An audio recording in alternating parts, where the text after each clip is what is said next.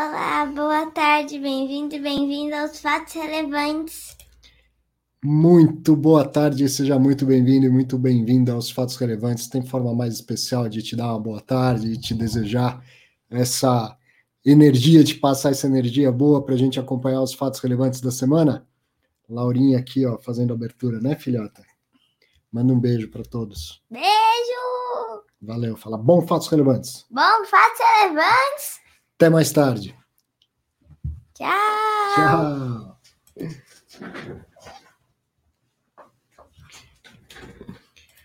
Muito bem, assim começamos mais um Fatos Relevantes com o vídeo mais relevante da sua semana, que foi fria, mas foi agitada, quente no mercado de fundos imobiliários.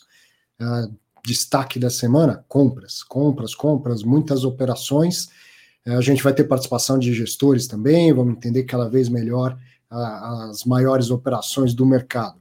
Vamos trabalhar, tem bastante coisa. Você que acompanha aí pelo LinkedIn, pelo YouTube pelo Facebook. Muito obrigado pela companhia. Deixa já no, se você principalmente está no YouTube, já clica lá no, no, curtir, porque assim o YouTube notifica mais gente de que estamos ao vivo.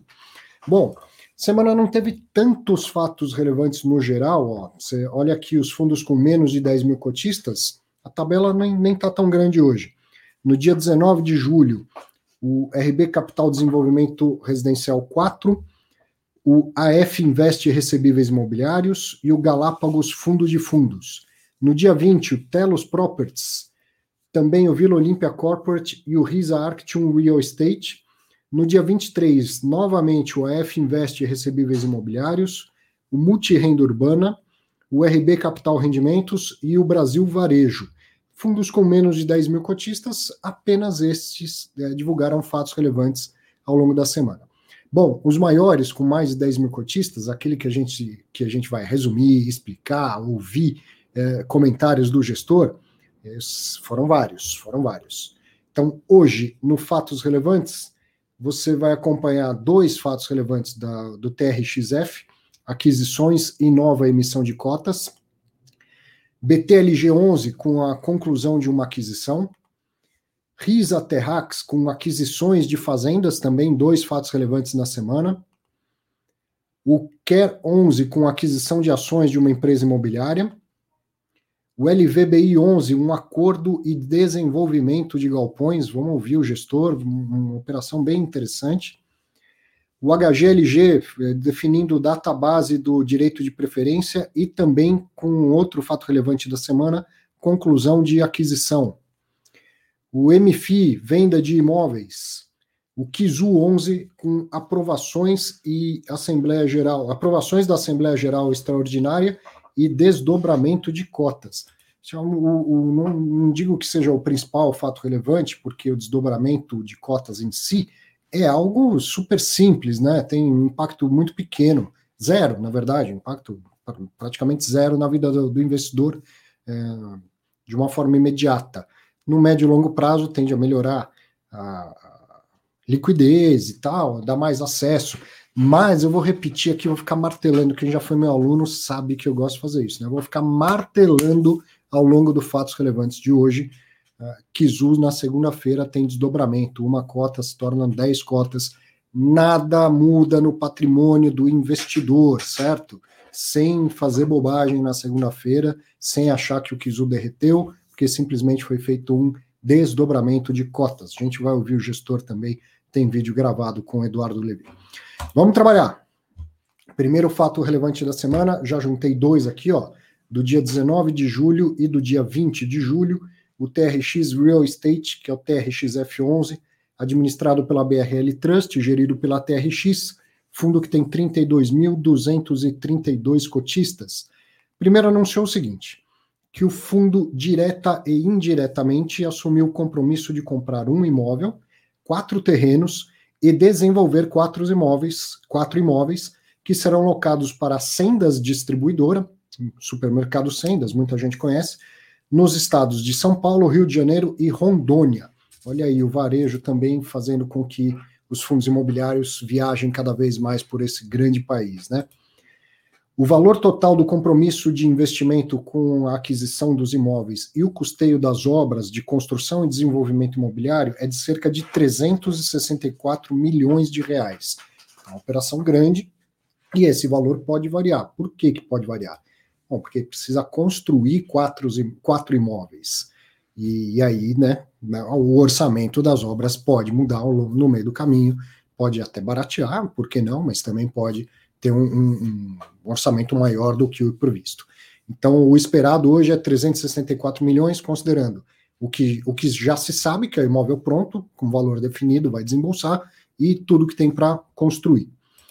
Seguindo, todos serão, todos esses cinco imóveis serão lojas operadas pelas sendas, mas com a bandeira açaí. Então, aquele famoso atacarejo, né, como a gente chama aqui no Brasil, o atacarejo com a, a bandeira açaí. Os contratos de locação serão atípicos e nas modalidades sale and leaseback, né, do imóvel que está pronto, foi vendido e vai ser alugado, e build to suit, com os quatro que serão construídos sob medida. Os contratos terão prazo de 20 anos. No fato relevante, eles tiveram cuidado, eu que resumi para atípico, eles tiveram cuidado de dizer não tem ação revisional e a multa é igual ao, ao os aluguéis vincendos, né, o total de aluguéis que faltar caso o inquilino queira sair antes.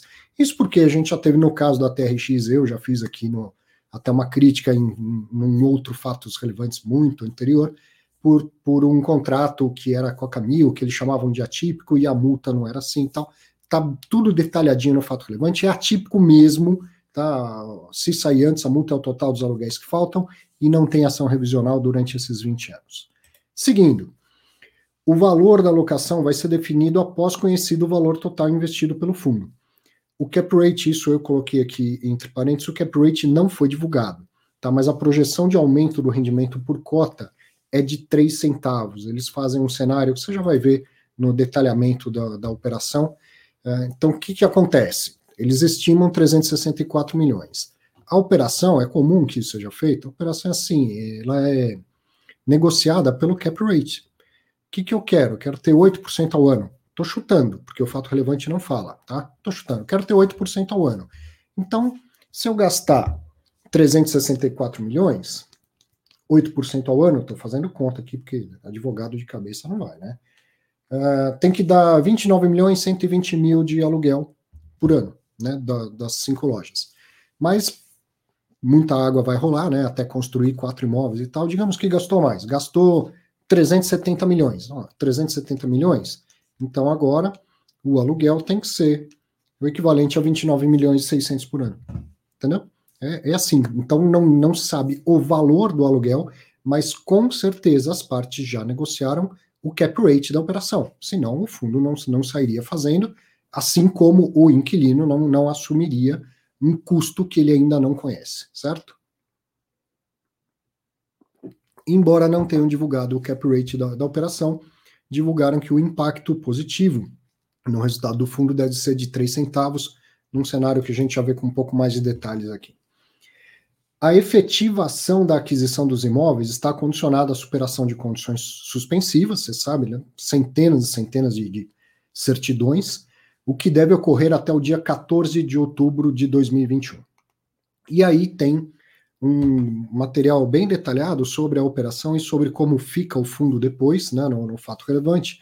Eu peguei aqui dois dos slides que eles colocaram, aquisição é, de cinco imóveis e tal, aí vem aumento do cap rate médio do portfólio, né, não fala dessa operação, mas mostra que vai aumentar o cap rate do portfólio. Então, o faturamento do fundo vai aumentar com essa operação. É, o, do, e também um aumento do prazo médio da carteira, porque são contratos de 20 anos, né? Diversificação regional, aquisição alinhada à estratégia atual do fundo de comprar imóveis voltados para o varejo. E aí, aquilo que eu falei, ó, tem uma tabela como que é o fundo antes da aquisição e depois desta operação, e se você olhar a penúltima linha da tabela à direita, tem lá estimativa de distribuição de cota. Então, é, é de entre 0,67 e 0,73, enquanto na situação antes da aquisição, a estimativa é distribuir entre 0,64 e 0,70. Então, em qualquer um dos cenários, a gente está falando de um aumento de 3 centavos, o que em termos percentuais, ó, de 0,64 para 0,67 dá 4,69% a mais, e de 0,7 para 0,73 dá 4,28% a mais. Então, um pouquinho mais de 4% é o que se estima vai aumentar o faturamento do fundo. Fato relevante grande, operação grande, é, gera aí também a, a, polêmica pelo próximo fato relevante que eu vou comentar já, que é a emissão de cotas, que vai vir abaixo do valor, do valor patrimonial. Seria ótimo ouvir os gestores. No entanto, no dia seguinte veio um fato relevante falando da emissão de cotas, obviamente para custear essa, essa operação. E aí, com isso, é, período de silêncio. Então, infelizmente, eles não puderam participar, não puderam gravar um comentário para o fatos relevantes aqui. Então, seguindo, no dia seguinte, ó, no dia 20 de julho, novamente o TRX divulga fato relevante, agora dando conta do ato do administrador para a quinta emissão de cotas, que vai ser uma 476, aquela que é só para profissionais, no valor de até 200 milhões de reais. Uh, tem direito de preferência na proporção de 35,45%, mais direito a sobras e montante adicional, e não é permitido ceder os direitos. O preço das cotas é de R$ reais, as taxas da distribuição são de R$ 2,50, ou seja, 2,5%. No total, quem exercer direito vai pagar R$ 102,50 por cota. E esse preço de R$ reais ele foi baseado no valor patrimonial em 15 de julho e dado um desconto de R$ 4,60 por cota. Então ele sai abaixo do valor patrimonial, ligeiramente abaixo do valor patrimonial. E aí vem aquele texto é, padrão, né, mais importante da, da gente repetir sempre. Serão entregues recibos aos que subscreverem os direitos. Os recibos se converterão em cotas depois de cumulativamente a publicação do comunicado de encerramento da oferta, o comunicado de distribuição de rendimentos pro rata e a obtenção de autorização da B3. E essas cotas da quinta emissão somente são, eh, poderão ser negociadas no mercado secundário, ou seja, na bolsa, depois de 90 dias da sua subscrição ou aquisição pelo investidor. Os recibos terão direito somente aos rendimentos pro rata, ou seja, aqueles rendimentos que vêm de uma aplicação conservadora de renda fixa, enquanto a, a operação, né, a, a emissão está rolando. Ela tem prazo de seis meses, uma 476 ela não tem especificamente prazo de seis meses, mas a cada seis meses o emissor precisa uh, falar para a CVM quem ele contatou, porque pela regra né, dessa emissão que é com ela é pública com esforços restritos. O que, que significa na prática? Que o emissor só pode contatar 75 possíveis investidores e só pode ter 50 subscritores. Não conta nesses 75 e 50 os atuais cotistas. Esses vão exercer seus direitos de preferência. E aí a gente está falando de uh, atingir uma base de 30 e tantos mil cotistas, né? Por isso que eu até brinco, eu chamo essas essa 476 que o mercado começou a praticar há uns dois anos atrás, que perceberam essa possibilidade, eu falo que ela é uma média, né? 476 mais 400, eu brinco que é a instrução 438, que não existe, tá? É uma brincadeira minha, é uma média. Por quê? Ela é uma 476. Aqui está escrito na instrução 476, você só pode fazer uma publicidade com esforço restrito. Você só pode contar para 75 pessoas que você está fazendo essa operação. E das 75, você só pode ter no máximo 50 pessoas que fecham o negócio e compram as suas cotas. Mas aí, com direito de preferência, tá aqui eu no fato relevante, no fatos relevantes falando para milhares de pessoas e possivelmente toda a base de cotistas sendo avisada disso pelas suas corretoras, pelo seu agente de, de custódia e escriturador. Então ele acaba cumprindo a regra, mas ainda assim é, dando uma levando a informação para 30 e tantos mil cotistas. Isso não tem nada a ver com a TRX, hein? Todo o mercado de fundo imobiliário entendeu essa possibilidade e passou a usar as 4, a 476 é, contando com a sua própria base, contando com, com o exercício do direito de preferência. Né? Pronto, chega de café. Vamos para o próximo fato relevante da semana? No dia 19 de julho, o BTLG, o BTG Pactual Logística, administrado e gerido pelo BTG, fundo tem 123.114 cotistas. Também foram dois fatos relevantes que eu juntei em um aqui. Primeiro, no dia 19 de julho, a conclusão de aquisição do BTLG Ribeirão Preto. O valor da aquisição foi de 169 milhões e 200 mil reais, sendo 69 milhões e 200 pago com caixa do fundo e 100 milhões que vai ser pago conforme a emissão de, de duas séries de CRI. A primeira de 60 milhões e a segunda de 40 milhões, ambas sem multa de pré-pagamento. O fundo se tornou o único dono do imóvel e passa a receber aluguel equivalente a 4 centavos por cota ao mês. A gestora estima um yield de 10,9 para os próximos 12 meses. Esse, esse yield, na verdade, talvez seja cap, não dá para saber. Está escrito yield, a gente deveria assumir que é o que vai chegar no bolso do cotista. Mas, é, veja, uma coisa é, comprei um imóvel por 100, ele me volta 9, então ele dá um cap de 9, só que aí quando passa pelo fundo sai a taxa de administração, gestão, tudo mais, ah, quanto que chega para o cotista? 8, 7,5, depende da estrutura de custo de cada fundo. Então a gente poderia, ficaria melhor, pensando em fatos relevantes de uma maneira geral, meio que padronizar. Olha, se eu estou falando do faturamento que vem para o fundo, eu vou chamar de cap rate. Se eu vou falar do que vai chegar no bolso do cotista da distribuição de, de rendimentos, então eu vou chamar de yield. Não tem nada errado, certo? Cap rate, dividend yield é exatamente a mesma coisa. O mercado imobiliário usa mais o cap rate, o mercado financeiro usa mais o termo dividend yield. Mas é, não fica tão claro num fato relevante né, se a gente não, não chegar em algum padrão, vamos dizer assim. E aí também tem um detalhamento bem extenso, eu peguei só um dos slides, tem uma foto do ativo, até porque lembra que esse é o fato relevante da conclusão da operação. Já teve um fato relevante falando do início dessa operação. E aí eu sei que está pequenininho, eu vou aumentar aqui ó, as informações. O, o valor da aquisição a gente já sabe, 169 milhões e 200. É um galpão refrigerado de 9.158 metros quadrados e um galpão seco de 47.985 metros quadrados. Área de pátio relevante para a operação da Ambev, que é uma operação intensa, precisa de muito espaço para manobra de caminhão. E o de estimado para 2021, 10,7 ao ano. E o de do primeiro ano, 10,7 não, 10,9% ao ano. E o de do primeiro ano, 10,9%, com alavancagem da compra a IPCA mais 5,92 e CDI mais 2,7 ao ano. Então veja aqui, ó, no fato relevante, eles só falaram que tinham um CRI emitido em duas séries, uma de 60 milhões e outra de 40 milhões. No detalhamento, eles colocam aqui o custo desse CRI. Vamos entender o custo da dívida para o fundo. IPCA mais 5,92 numa série, CDI mais 2,7 na outra. Mas eh, eu não consigo dizer qual que é de 60 milhões, qual que é de 40 milhões.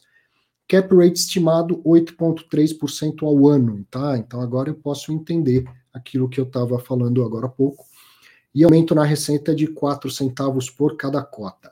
A receita é 51% atípica, com locatários de baixo risco de crédito e localização de qualidade em uma das principais cidades do interior de São Paulo. Então, ó, veja bem, o cap rate é de 8,3%. Então, o que pagou pelo imóvel, você pegar o que vai entrar de aluguel ao longo de 12 meses, né? Pega um mês, multiplica por 12, divide pelo valor do imóvel, dá 8,3% ao ano de cap rate, ou seja, de faturamento para o fundo. E por que que acaba dando um, um yield maior aqui, conforme o fato relevante, de 10,9%? Por causa da alavancagem, certo? Porque o, o fundo desembolsou 100 milhões a menos do que o total que ele tem a pagar. Então, com isso, entre o que vai entrar de aluguel menos o que efetivamente saiu do bolso do fundo, o mercado também gosta de chamar essa conta de cash on cash yield, né? Dinheiro que entra contra o dinheiro que saiu, a rentabilidade disso. Então dá mais do que simplesmente o cap rate. Mas por quê? Porque tem a alavancagem. Se fosse todo pago à vista, daria então 8,3 de, de faturamento para dentro do, do fundo. Legal, era esse o fato relevante. No dia 19 de julho, mais um fato relevante do RISA Terrax, do RZTR11, que é administrado pelo Banco Genial e gerido pela RISA, o fundo que está com 30.793 cotistas. O, o negócio está agitado lá na RISA, hein? Teve mais um fato relevante na, na semana também. Bom, esse do dia 19 falou sobre a aquisição de uma fazenda em Canarana, no Mato Grosso, com área total de 4.902 hectares, dos quais 4.132 são explorados por agricultura e 770 hectares possuem outros usos. O valor total é de 82 milhões e 400 mil, o que dá 19.937 por hectare agricultável, e que serão pagos em três tranches, na formalização do, do instrumento, na lavratura da escritura e no respectivo registro né, da, de toda a operação lá, registro no, no cartório. O imóvel será arrendado para o próprio vendedor, que é a Uber e Agropecuária, na tese de investimento de sale and leaseback, certo? A Uber vendeu e agora ela se torna não inquilina, mas arrendatária, operação sale and leaseback, pelo prazo de 14 anos, ao qual será otorgada a opção de compra da propriedade ao longo do contrato de arrendamento. Então, essa é aquela operação mais tradicional, pela qual o fundo começou, inclusive, que é comprar a fazenda, avalia a fazenda, dá um desconto, compra abaixo do preço e dá direito ao vendedor de ir recomprando essa fazenda. É, não, não tem esse detalhe, mas provavelmente com as outras foram assim, é um, um, um sobre N. Né? 14 anos, então ele tem 14 parcelas anuais para ir pagando e recomprando a, a fazenda. O impacto do arrendamento nas receitas do fundo é de 98 centavos ao ano por cota, certo? É toda a operação que é, é engendrada aí, né? Que é toda essa engenharia financeira. Eu conversei com o Paulo Mesquita ao longo da semana, gravei com ele, e agora é hora de você também acompanhar esse detalhamento, esses comentários do Paulo. Hoje sem o cachorro, ele estava no escritório. Deixa eu achar aqui o vídeo para a gente acompanhar. Vamos lá, Paulo Mesquita. Paulo Mesquita está virando sócio de carteirinha aqui do Fatos Relevantes, né? Isso é, isso é muito bom. O Paulo, primeiro, obrigado mais uma vez. As últimas duas participações, ou seja, os últimos dois fatos relevantes, eles eram bastante interligados, né? Uma fazenda que foi comprada num, num modelo, depois vendida e tal. Agora não, uhum. agora é página virada, alocação de recursos novos do fundo. Exatamente. Essa é a segunda alocação, né, desse, dessa segunda emissão do Terrax. Né, então, foi uma fazenda que a gente adquiriu na, na modalidade né, de sale leaseback. Então, compra para a renda e revende, e revende para o próprio é, é, produtor rural. Né? Uma operação que ficou bem legal em termos de taxa, né? Se você fizer a conta do reais por cota lá, dá quase 13,2% ao ano né, em linha com o que a gente vinha falando de fazer umas, algumas alocações com um yield um pouco maior, um cap rate um pouco maior, uhum. é, dado a, a, no, a, a, dinâmica de curva de juros que a gente vem vendo, né, também. E é uma fazenda que saiu num, num preço muito bom, assim, o reais por hectare na região, assim, é, na nossa estimativa, é, ela vale bem mais do que o dobro do que o que a gente pagou. Logicamente, o produtor tem a, opção de recomprar ela, né? Mas em termos de risco, ficou também uma operação muito boa, não só de retorno, né, como o risco aliado, né, à, àquela fazenda. Então, fazenda que a gente pagou 82 milhões e 400, são 4.200 hectares é, úteis, né, na cidade de Canarana, uma, uma cidade que fica no Vale do Araguaia, no Mato Grosso. Né, ela fica bem próxima ao asfalto, uma logística boa é, que a fazenda tem. Né, é, clima muito bom na região, faz 100% de safrinha né, na fazenda, então uma fazenda com, com um ótimo perfil aí para o fundo. E aí esse resultado que você falou é o que está no, no fato relevante aqui ao ano, 98 Dá 0,98 centavos, por cota. Por cota ao ano. Então, isso, isso é de, de receita do fundo, não exatamente o rendimento, certo? Exatamente. De receita para o fundo. Um pouco menos do que isso. Um pouco menos, porque desconta a taxa de administração, né? Uhum. E de performance também. Né? A, a performance nossa ela é atrelada ao CDI, né, Arthur? E muita gente vem falando, ah, performance muito alta do fundo. Mas é porque o pessoal tá olhando o semestre passado que o DI começou a 2 e terminou a 4,5, né? Quando uhum. a gente vai falar agora nesse semestre que o DI está começando a 4,5 e deve terminar o ano próximo de 7, Né? Então, a gente, quando fala de CDI mais 2, a gente vai estar tá falando de um CDI é, de próximo de 5,5 com 2,7,5. Então, assim, a performance pode olhar que ela está bem atrelada ao que a gente vinha Sim. falando. Então, assim. Então é 100% do CDI mais dois pontos percentuais, esse é o benchmark. Exatamente. Tirar isso para ganhar. É, muita gente criticou porque ah, a inflação está comendo e o CDI não está andando, mas geralmente demora mesmo para vir, mas quando o CDI vem, ele perdura por muito mais tempo do que a inflação também. Então, é, uma coisa acaba CDI, olhando as outras. Né? CDI A2, eu falo que é a tartaruga em cima da árvore, né? Não devia estar tá uhum. lá, alguém colocou e alguém vai ter que tirar, né? Exatamente. A gente já sabia que não ia ficar, a curva já refletia um pouco de, dessa diferen, desse diferencial, né? Então, assim, é, tá bem alinhado com, com o que a gente vai entregar de resultado é, e a taxa de performance deve ser condizente com o que a gente é, pretende entregar no fundo, né? Sim. Enfim, eu, eu, particularmente também acho que o CDI não é um, um melhor benchmark para um, uma performance de um fundo de renda variável, mas tendo os dois pontos percentuais a mais, aí já não é simplesmente CDI, certo? Sim. E esses exato. dois pontos pré-fixados, eles vão representando é, algo proporcionalmente maior à medida que o CDI vai subindo, né? O Sim. CDI a, a 8, a 10 tal, começa a ser os Exatamente. dois mais difíceis de, de entregar, né? Exato. E, e, falando um pouco do empreendimento, lembrando da conversa que a gente teve lá na, na Exame, essa é uma fazenda uhum. onde, onde deve ser plantado o quê? Soja e milho. Ela tem potencial regional para algodão, né? Mas hoje já é plantado soja e milho nela. Né? É uma fazenda que ela foi uma fazenda de pecuária por muitos anos. É, há dois anos atrás, esse proprietário adquiriu essa fazenda e vem transformando ela né, é, totalmente em soja e milho. Hoje ela tem uma parte ainda em pastagem, para a próxima safra ela já vai estar tá toda 100% convertida para soja e milho. Interessante isso para mim, né? Que sou leigo, uhum.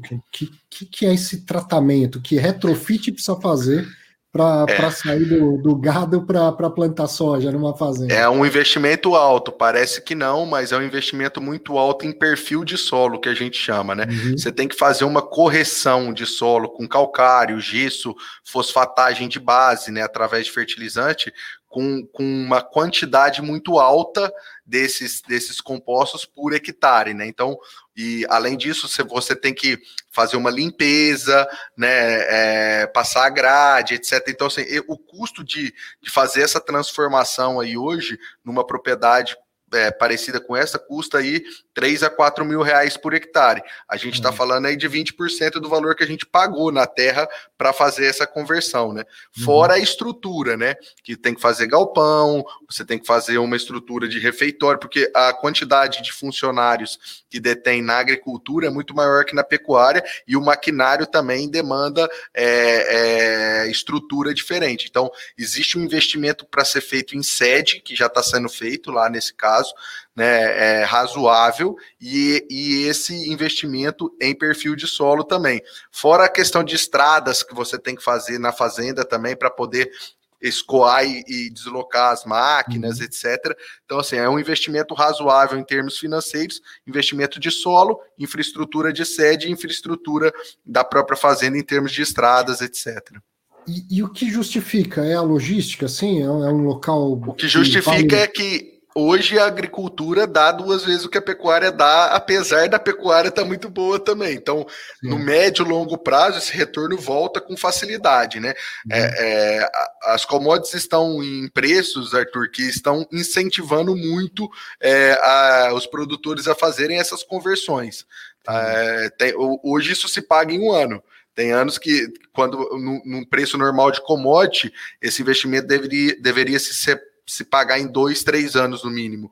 Né? Agora, como é que está o preço de soja? Milho está se pagando em um ano. Por isso que a gente deve ver um aumento bastante substancial de área plantada de soja e de milho para o ano que vem, né, para a safra 21, 22 é, no Brasil. Né, se espera crescimento de 1 a 2% da área total, que já é muita coisa. Uhum. Né, então é, é isso que justifica né, o preço da commodity. Uhum. Né, e, e depois também, assim, você já tem uma terra preparada. Quando você faz esse investimento, ele perdura por, por, por alguns bons anos. Né, então é, você é, é, como se fosse um investimento mesmo a longo prazo no valor da fazenda, muda bem o valor. Uma fazenda de pecuária com pastagem é um preço, uma fazenda de já pronta de agricultura é outro preço, né? Então, é, é, é essa valorização imobiliária também, quando você faz esse investimento, também é bastante recompensada.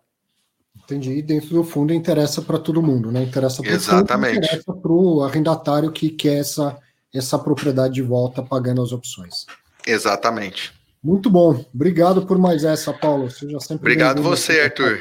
Valeu pelo convite. Estamos disponível aí, só chamar. Valeu. Um abraço. Um abraço. Tá aí mais uma participação do, do Paulo Mesquita. E esse foi o fato relevante primeiro que eles divulgaram na semana. Teve mais um. Vamos ver aqui, ó, muito parecido. Peraí. Depois, no dia 23 do 7, ou seja, ontem, né? No final do dia, o Risa Terrax divulgou mais um fato relevante. É muito, muito parecido.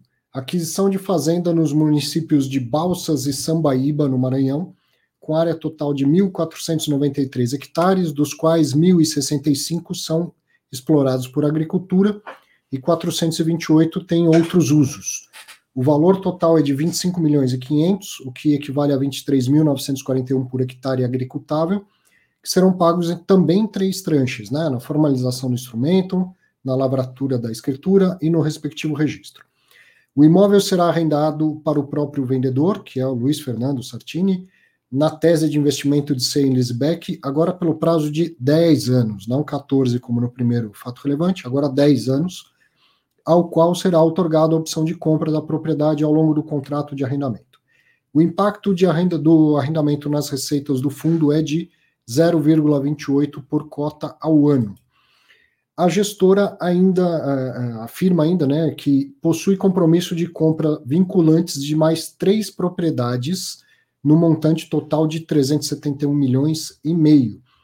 Então a, a eles fizeram uma outra emissão, estão com dinheiro e, e, fazendo as, as aquisições e reportando né, ao mercado as aquisições com fatos relevantes e já, já avisaram, depois dessas duas, que tem mais três engatilhadas. Evidente que tem toda a questão da documentação e tal, mas possivelmente veremos o, o Paulo Mesquita mais vezes no Fatos Relevantes. Essa segunda, né, esse segundo fato relevante saiu ontem à noite, a gente não conseguiu conciliar as agendas. Eu não podia hoje de manhã, ele não conseguia ontem à noite, então uh, tinha a intenção dele gravar mais um, um vídeo explicando esse, mas uh, a gente não conseguiu efetivar essa segunda participação.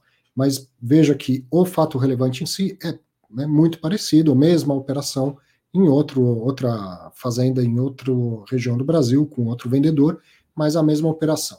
Se você ainda não entendeu como funciona essa operação de Sales-Back do RISA, assista o Fiz em Exame que eu fiz que quando eu entrevistei o, o Paulo Mesquita Prado, ele detalhou isso, foi muito legal, uma entrevista muito bacana com ele. Vamos continuar? No dia 20 do 7, mais um fato relevante, dessa vez do Brazilian Graveyard Death Care, que é o Care 11 administrado pela Planner. O fundo tem 12.159 cotistas, e anunciou que o fundo participou de um aumento de capital do grupo Cortel, subscreveu 228.613 novas ações ordinárias, pelo valor de 14 milhões 435 mil, foram integralizadas mediante a conferência do direito de uso dos 2.887 jazigos de sua titularidade no Terra Santa Administradora de Cemitérios e Imóveis. A participação do fundo na Cortel aumentou em 2,2%, ficando o fundo com um total de 20,29% de participação na companhia. Então, uma aquisição indireta via participação em empresa da atividade que o, o fundo imobiliário uh, atua e, como eu falo, onde tem negócio tem imóvel, na é verdade. Mais um fato relevante da semana. No dia 21 de julho, o VBI Logístico, que é o LVBI 11, administrado pelo BTG Pactual, gerido pela VBI, fundo que tem 35.797 cotistas, publicou o seguinte fato relevante. O fundo firmou um acordo para adquirir mais uma parte do ativo Pirituba, que foi adquirido pelo fundo em junho de 2020. O ativo Pirituba tem área bruta locável de 12.340 metros quadrados em um terreno com área total de 58.248 metros quadrados. E o fundo deveria segregar e devolver parte desse terreno, 32.500 metros quadrados, ao proprietário anterior, que era a BR que é a BR Properties. Com o acordo firmado, o fundo irá desenvolver na área dois galpões logísticos Last Mile, com área construída total de aproximadamente 8.450 metros quadrados e ficará com 60% do ativo, além de opção de compra de fração ideal restante, né, podendo então chegar a comprar 100% do, dos novos galpões que serão construídos. O investimento estimado para o desenvolvimento é de 16 milhões e 900 mil reais, que serão desembolsados após a superação de condições suspensivas.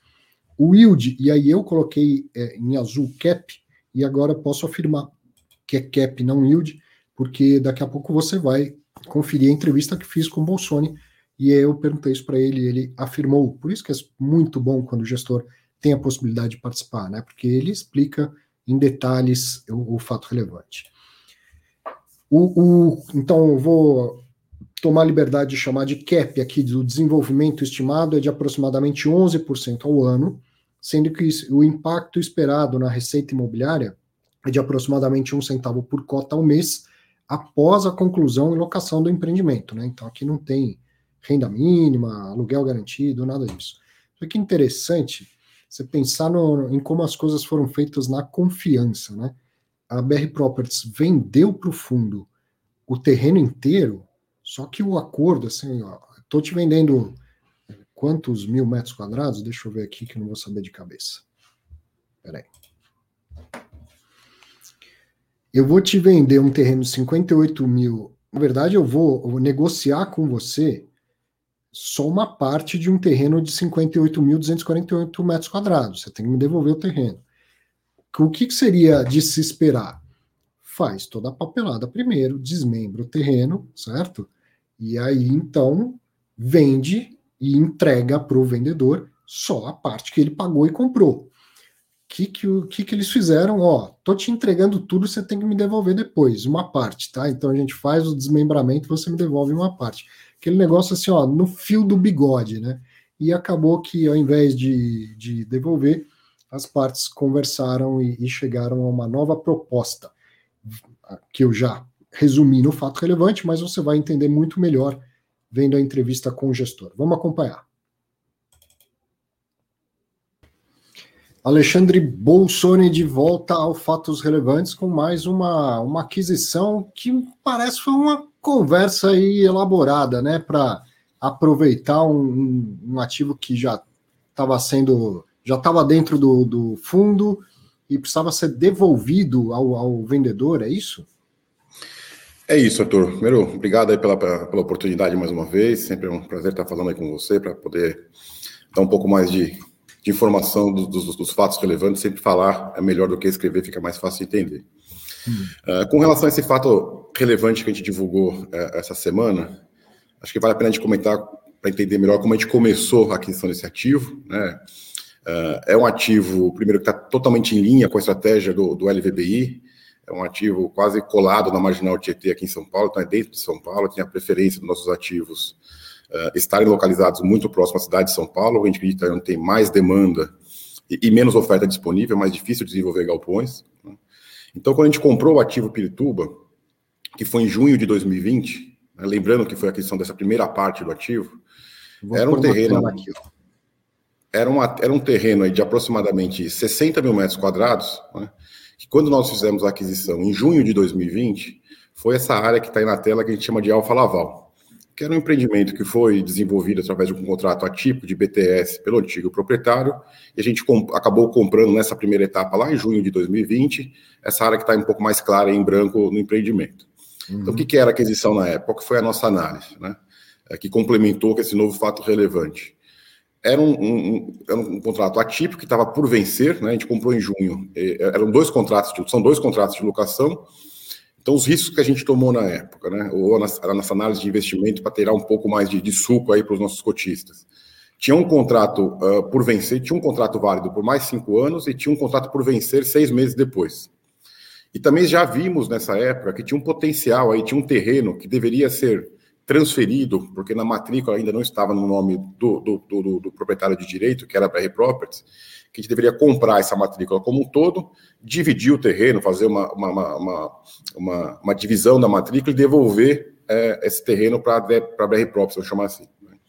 Então, a primeira etapa, a, gente, a, ideia já era, de certa forma, naquela época, ter o, o complexo como um todo e transformar isso num complexo de leste maio para São Paulo. Né? O que Aqui Só tá... não ficaria com fundo, né? A BR Properties teria toda a parte verde que era o terreno dela, né? Exato, exatamente. Mas a gente já tinha na ideia que ó, se podemos tirar um pouquinho mais de suco se a gente conseguir em algum momento comprar isso aqui da BR Properties. Né? Uhum. Então, na primeira etapa, a gente comprou os galpões pontos da Alfa Laval, a gente conseguiu renovar os contratos por mais 10 anos.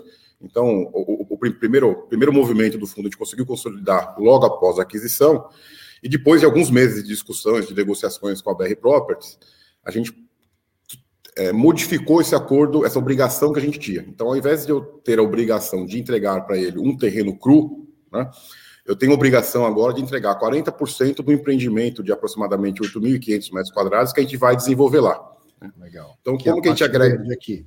essa parte verde? Então, como que a gente agrega, acredita que a gente agrega mais valor, tanto no ativo existente, que é o da Alfa Laval, como também eu vou gerar um yield interessante esperado por nós aí, aproximadamente de 11, talvez até 12% ao ano, quando esse empreendimento ficar pronto. Né? Então, uhum. com o desenvolvimento da área 1 e área 2, que são os dois novos galpões, a gente acredita que vai transformar-se cada vez mais num parque, vai agregar valor para a Alfa Laval e também para esses dois, dois novos galpões que nós teremos lá. Né? Uhum. A localização aí é excelente, né? a gente está a menos de um minuto da Marginal TT, dentro de São Paulo, então, assim, é o melhor ponto para estar, tem acesso direto para a rodovia Anguera, retorno para o interior, retorno para São Paulo. Então, com isso e da estrutura que a gente montou, eu só vou ter desembolso de caixa na aquisição desse terreno após a aprovação do projeto na prefeitura. Né? Então, vou fazer o desembolso, então, eu tenho, continuo tendo rendimento financeiro para o fundo, para não ter um desembolso inicial no terreno, né? para não ter esse custo de carrego, vamos chamar assim. Uhum. O projeto, estando aprovado, a gente inicia a construção, né? é a primeira entrada do LVBI em desenvolvimento. Lembrando que o regulamento do fundo permite até um terço do fundo em fazer desenvolvimento. É, e a gente acha que é um movimento, uma localização muito boa para fazer o primeiro desenvolvimento dentro do LVBI, porque a demanda aqui é enorme, a gente não tem exposição de caixa inicial com relação a terreno, né? só vou ter exposição assim que é aprovado e todos os riscos, na grande maioria dos riscos mitigados com relação à aprovação e execução do empreendimento. E uma vez esse galpão pronto, eu não tenho dúvida que ele vai alugar muito rápido, se não, se não ser pré-locado antes de terminar a construção. Quer dizer, esse terreno, apesar de de estar em nome do fundo hoje, ele não foi pago ainda, certo? Quando você comprou, você pagou pela parte branca aqui e, e tinha a obrigação de desmembrar a matrícula para devolver a parte verde. Exatamente. Está é pago. Não, não, eu, eu até escrevi aqui na, no GC, né, ó, que a LVBI vai expandir, mas não é aquela expansão clássica de que aproveitar um terreno que eu já paguei e vou, vou subir em cima dele. Na verdade, é uma nova aquisição grudada de um ativo que já era do fundo, certo? Exatamente, exatamente. Eu comprei o meu vizinho. Isso. É, isso. Então teria, deveria haver um desmembramento, como você colocou no terreno. Uhum. Ao invés de desmembrar, eu vou entregar para ele uma área construída pronta. Né? Certo. E no futuro eu posso até comprar essa parte também dele é, para consolidar a nossa, a nossa propriedade de 100% nesse empreendimento que a gente está chamando de Pirituba. Bolsonaro faz, sei lá, 15 dias por aí, três semanas, o, o, PVBI anunciou a compra da torre JK lá, mais uma operação com a BR Properties. Está desenhando aí uma, uma parceria duradoura, BR Properties e VBI? A gente tem um muito bom relacionamento, assim, a, a, a gente aqui da VBI está no mercado imobiliário, assim, o Abud você conhece bem, está há 20 anos, um pouquinho mais velho que eu, eu tô, ele está com uns 22, 25, eu estou uns 20, né? Uhum. Então, essa, a, o mercado imobiliário, a gente tem um muito bom relacionamento com os principais players, desenvolvedores, vamos chamar assim, fornecedores de ativos estabilizados para aquisição dos nossos FIs, seja BR Properties, seja GLP, assim, a gente tem muito bom relacionamento e respeito entre as partes, então ajuda muito esse relacionamento, conhecimento pessoal de anos e anos trabalhando no mercado imobiliário. Nossa, a gente fez, já fez desenvolvimento também. Então, acho que, sem dúvida nenhuma, conhecer bem as pessoas e ter o respeito mútuo entre as partes hum. só agrega na negociação. Então, claro. tendo oportunidade onde as partes conseguem agregar valor para ambas, né, é, sempre acaba dando negócio. Sim. Falando do desenvolvimento, quem efetivamente vai desenvolver? A VBI faz isso em casa? A VBI faz isso em casa. Né? Uh, lembrando que a VBI, a gente tem hoje cada vez mais os fundos imobiliários listados, a gente, tá, a gente tem, tem dentro de casa o know-how, a nossa equipe, de fazer desenvolvimento refil do zero, que é comprar terreno, aprovar, construir, alugar e vender. Então a gente tem esse know-how dentro de casa. Então a gente acredita que é mais uma maneira que a VBI pode agregar valor nos teus fundos com diferencial. Né? A gente tem muita a, a, a veia do tijolo aqui dentro de casa, né? a gente já fez bastante galpão. Uh, como também já fez bastante escritório, né? Alguns ativos do próprio LVBI e do PVBI são ativos desenvolvidos dentro de casa, né? Sim. No LVBI tem o Extrema, que é o principal ativo, no PVBI tem o, o, o Park Tower, tem o próprio Faria Lima lá de trás. Então a gente tem uma equipe de casa dedicada em cima, em cima de desenvolvimento com conhecimento, e aí com, com, os, com, com os parceiros aí, com prestadores de serviços, a gente vai fazer a aprovação do projeto que já está bem desenvolvido, uh, para entregar isso aqui o quanto antes. E esse valor que está no fato relevante, que é uns 17 milhões, mais ou menos, né? Não me lembro de cabeça, ele já, já seria o valor do imóvel pronto. Pronto, pronto. É o custo estimado para a construção do empreendimento. É, então a gente já colocou, a gente está falando aí aproximadamente 2 mil reais o metro quadrado, que é um custo que já considera todo o incremento de custo de obra que a gente teve aí nos últimos seis ou 12 meses, né? teve um incremento, um aumento significativo no custo de obra. Então, quando a gente fala de dois mil reais o metro quadrado, está sendo muito conservador? Não. A gente quer fazer o, é, o talvez um dos primeiros empreendimentos last mile de São Paulo realmente desenvolvido e pensado para atender os inquilinos. Né? É isso é então, é interessante, né? Porque não é só a localização, mas você vai ter naquela localização um ativo novo, moderno, né? Porque o que tem mais próximo de São Paulo são ativos mais antigos, né? Você Exato. vai ter ali localização e, e qualidade do ativo, né? Exatamente, assim, é, é um, sonho de consumo comprar um ativo nessa localização, então a gente conseguiu, por ser o vizinho, então a gente tinha uma facilidade um pouco maior, né, como a gente colocou, e o que uhum. tem acontecido um pouco no mercado com relação ao Leste Maio, por não ter terrenos disponíveis dentro de São Paulo com tamanho razoável, o pessoal tem ido muito para um retrofit, né, e às vezes não fica, a implantação não fica ideal, ah, nesse caso aqui, uh, a gente imagina que vai conseguir ser o imóvel mais eficiente possível para uma operação Leste Maio. E como é que isso se traduz? Com a localização muito boa, com um produto muito bom, a gente vai brigar por preço de locação, para ter um retorno mais alto ainda para os nossos investidores. Tá, e aí, então, falando em preço de locação e retorno esperado, você colocou no fato relevante um yield de 11%, o que levaria a um, um, um centavo na cota, né? Exato. Você colocou yield, eu traduzi aqui como cap rate, na verdade é, é para o fundo, né? Esses 11%, não necessariamente lá para o cotista, né? Exato, essa receita estimada que a gente, a gente, a gente calculou esse, esse, esse yield, esse cap rate aí de 11%, com base no, aluguel, no aluguel de hoje, né? Uhum. Uh, então, assim, a gente foi teoricamente conservador, assim, não vamos imaginar que a gente vai conseguir. Eu tenho uma baita de um terreno, imagino ter um baita de um projeto, deveria ter um baita de um valor de locação. Isso a gente não Sim. considerou na conta, né? mas a gente acredita bastante na liquidez desse produto, na qualidade desse produto que a gente vai desenvolver aqui, para dar cada vez mais retorno para os nossos cotistas. Né? A gente tem uma, você já conhece bem aqui, a turma também conhece, tem um pragmatismo muito grande na nossa estratégia. Uh, esse é, tem que estar uns bons, uns meses já negociando para viabilizar isso daí, mas é a primeira inserção para a gente ter um retorno bom. De novo, um, um, ativo, um, diferen, um ativo diferenciado, numa organização diferenciada, deveria ter um retorno diferenciado também. Mas ainda não, esse otimismo não considerado nesses 11%. Para a gente entender o, a diferença de comprar pronto e desenvolver. Se esse imóvel tivesse pronto, o fundo, fundo fosse comprar, seria com cap rate de mais ou menos quanto? Hoje o mercado de logística tem trabalhado aí, é, eu diria que algo em torno de 8%. Tá? Se a gente olhar a grande maioria das, das, das transações uh, de mercado de logística hoje, nossos, nossos, nossos pares, vamos chamar assim, os outros fundos, tem trabalhado entre em torno de 8%, 7,5%, 8,5% é, é a variação. A grande dificuldade que tem ainda é, é conseguir bons ativos bem localizados de qualidade, né? Que não tenha Sim. risco. Seja, ah, o ativo está bem localizado, mas a qualidade é ruim. Eu tenho um ativo muito bom, talvez uma localização que a gente não gosta. Né? É. Então, cada vez mais, o mercado de logística ainda é muito novo no Brasil. Né? Ele está crescendo, então não tem um volume tão grande de estoque de imóveis que tem um volume grande para se comprar. É, é, um mercado muito novo, se desenvolveu nos últimos 10 anos, e ainda assim, quando a gente compara com os Estados Unidos, Europa, esses números MPV, é muito incipiente. É um mercado que tem muito para crescer. Sim. E sem dúvida a gente vê que a demanda hoje de galpões é enorme. Hoje ainda está começando a faltar o galpão perto de São Paulo. Né? Então a taxa de vacância lá embaixo. O nosso portfólio está 100% alugado aqui em São Paulo. A gente tem uma pequena vacância lá em Salvador. A vacância financeira é zero. Então, assim, demonstra que tem uma, uma, uma uma falta de galpões de boa qualidade hoje ainda, em função da falta de desenvolvimento. Por isso, que a gente vai repetir, que vale a pena colocar um pezinho, apesar de ser um fundo de renda, vale a pena uma, uma parte do fundo fazer um pouquinho de desenvolvimento para agregar valor no todo. Né? Sim, também acho. É, dentro, né, de, respeitando o tamanho do fundo, você não muda o perfil de risco.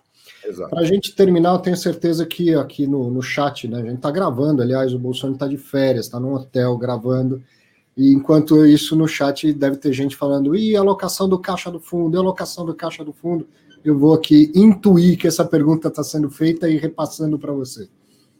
Não, essa, essa pergunta é, é, é, é ótima a gente responder, né? Assim, vamos lá. Quando a gente fez a oferta no, no quarto trimestre do, do, ano passado, a gente tinha alguns ativos que a gente encontrou alguns problemas desses ativos na, nas auditorias, que a gente entendeu que não valeria o risco colocar. Né? Então a gente foi pragmático e respeitar a estratégia do fundo e entender muito o risco que o fundo pode tomar ou não. Né? De lá para cá, a gente já fez algumas aquisições, né? A gente fez o ativo Betinho, o ativo Jandira, o ativo Aratu, e, e esse, essa aquisição desse terreno, tá? Muito em linha com a estratégia que a gente tem de um fundo, né? A gente não a gente não vai acelerar alguma coisa ou fazer alguma coisa que a gente não acredita só para antecipar a alocação dos recursos. Né? Se a gente errar em uma alocação, a gente errou para a vida inteira. Porque a gente não consegue, é muito difícil você desfazer um erro numa aquisição do imóvel. Né? Então a gente, a nossa estratégia é sempre foi assim, ó, vamos fazer o que é correto. Os ativos que a gente tinha trabalhando dentro da estratégia do fundo são esses que a gente está fazendo. Então, se a gente pegar o IPO do fundo lá em 2018 e pegar a estratégia que a gente tinha, a gente está entregando com relação a isso. Tá? Uh, a gente, algumas transações demoraram muito mais do que a gente imaginava, algumas chegaram nove meses, né? O ativo Aratu, a gente ficou negociando nove meses, N discussões, estruturações, foi o que a gente comentou no último papo que a gente teve aqui. Tá? Mas, de certa forma, que a gente preferiu? Entregar um portfólio de qualidade. Tá? A gente quer colocar o LVBI, a gente vem colocando o LVBI com um portfólio resiliente, diversificado, é, líquido, né? A gente teve alguma saída, então a gente começa a olhar um pouquinho, a gente está entregando um pouquinho do que a gente prometeu, ou que a gente, nossa estratégia, o nosso portfólio é muito líquido. A gente teve saídas importantes do nosso portfólio, caso do DHL, lá em Araucária. A gente trocou de inquilino do período de aviso prévio, né? O inquilino Magalu com uma expansão do empreendimento. Ou seja, quando a gente faz a aquisição de algum ativo, a gente sempre vê um suquinho a mais que a gente pode tirar. Né? A gente tem esse, Tá bom, 8% é o número mágico, vamos chamar assim, mas se puder ir para 8,5, 9 ou 10, com uma expansão, como a gente está fazendo na Araucária, ótimo.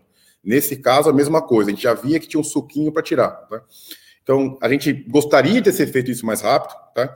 mas a gente não abriu mão de fazer o que a gente entende que é o correto para o fundo em prol de velocidade. Né? A gente tem algumas perguntas. Ah, por que você não compra outro imóvel? Não, assim, a gente tem uma estratégia de investimento. A gente, a gente não é comprador de imóvel. A gente tem uma estratégia de investimento para um fundo que está sendo montado para ser resiliente, diversificado e líquido, que no final do dia vai dar um retorno melhor para o investidor no longo prazo. Né? É, curto prazo para imóvel, a gente acha que são três anos. Né? É, médio prazo começa em 5, 10 anos. Então a gente monta um portfólio para 5, 10 anos para tentar ainda, além de ter um bom rendimento, uma valorização dos ativos. Um ativo como esse de Pirituba só tende a valorizar. Né? É muito mais fácil fazer um redesenvolvimento, até um pouco de dó pegar um terreno desse e fazer um galpão logístico, porque poderia fazer até algo mais assim. A gente imagina que no longo prazo, daqui 10 ou 15 anos, vai ter um valor muito maior do que o galpão logístico lá. Então tem um upside futuro. Sobe um prédio residencial, sobe um imóvel de varejo, coisa assim. Exatamente. Na frente, nessa mesma altura da Anguera, dentro de São Paulo, já tem um empreendimento residencial enorme na frente. Né? Uhum. Uh, sem dúvida nenhuma, você pega um zoom, ah, essa foto que a gente no, no fato relevante não talvez seja melhor, mas quem olhar no, no, zoom aí, vê que é praticamente uma região residencial. Do lado esquerdo aí você vai ver é, só residências. Né? Então é, é, é uma região muito valorizada, que é o tipo também de, de, de, de, de premissa que a gente tem no nossa aquisição dos nossos ativos. Fazer aquisições, fazer investimentos onde é difícil replicar. Né? Uhum. Porque se eu invisto onde é difícil replicar, eu tenho menos concorrente, e tendo demanda, eu controlo um pouco o preço. No mercado ruim, meu preço cai menos. No mercado bom, eu puxo o preço para cima. Excelente, muito bom, obrigado, viu? Obrigado até por interromper as férias aí. Aproveite. Não, imagina, sempre um prazer. Obrigado, professor. Abraço. Um grande abraço, tchau. Tá aí, boa conversa, né? Mais detalhes, mais detalhes sobre o fundo. E eu dessa vez me dei mal, hein? Fui intuir que você estava aí falando, cadê a alocação do caixa e tal? Me dei mal, pô, ainda bem que o SBS me salvou meio que a tempo. Se alguém não tiver muito atento vendo gravado, vai achar que ele falou antes de ter ouvido isso. E, e vi aqui, ó, o Milcar está fazendo uma. colocando uma opinião de que o detalhe não é o, o, a demora, e sim ter captado muito antes, enfim é, pegou o dinheiro do cotista e vai receber taxa no, no, dinheiro do cotista que está em caixa. É, então, bom, é interessante e é opinião de, de cada um. É bom a gente fazer esse tipo de, de debate, mas muitas vezes você tem algo aparentemente engatilhado que com o mercado muito aquecido cai, outro chega na frente ou oferece pagar um preço maior da qual você não está disposto a acompanhar. Fora que no meio do caminho teve toda a história da, da pandemia, né? Não estou aqui falando do LVBI ou justificando o, o gestor do LVBI, é, só fazendo contrapontos como eu gosto de fazer. Aqui, como eu falo, não é lugar de certezas, né? É lugar da, da gente ter dúvidas, boas dúvidas e, e tentando entender cada vez melhor o, o mercado como um todo mas a crítica ao gestor, a crítica a mim, enfim, ela é sempre também bem-vinda, porque nos leva ao pensamento crítico. Muito bom, vamos continuar aqui. Hora do, dos patrocinadores, ó. Aqui eu, por enquanto sou eu mesmo, né? O patrocinador do Fatos Relevantes. Falar rapidamente do Construindo Renda com Fundos Imobiliários, chegando cada vez mais, mais alunos. Daqui a pouco a gente já vai começar a planejar as próximas aulas conheça, você quer investir cada vez melhor, o curso é para todo mundo, para quem nem sabe o que é finanças, até quem já é investidor de fundo imobiliário. Tem sempre link na descrição do vídeo, conheça o curso que vai valer muito a pena. Seguindo com fatos relevantes da semana, ó, ó só para é, falando aqui, tem um comentário do Renan dizendo que abdicaram da taxa de gestão dos ativos adquiridos, enfim. É, tem, a, a, o comentário do Amilcar faz todo sentido, né? Pô, o cara captou e está ganhando em cima da, do patrimônio e parte é dinheiro, foi uma reclamação. E o, o Renan diz que eles abriram mão, eu não lembrava isso de, de cabeça, dessa parte que está em caixa. Seguindo com fatos relevantes, no dia 22 de julho e no dia 23, vou juntar os dois aqui, o HGLG, que é o CSHG Logística, fundo administrado e gerido pelo CSHG, com 281.184 cotistas. Ah, legal ver um negócio desse, né? Primeiro, ah, bem, bem curtinho, simplesinho, a data base para definição dos cotistas que terão direito de preferência para adquirir as cotas da sétima emissão será o dia 22 de julho de 2021. Então, esse foi o primeiro fato relevante, definiram a data de corte, a data base. Lembra que essa oferta ela já saiu, foi suspensa, lembra?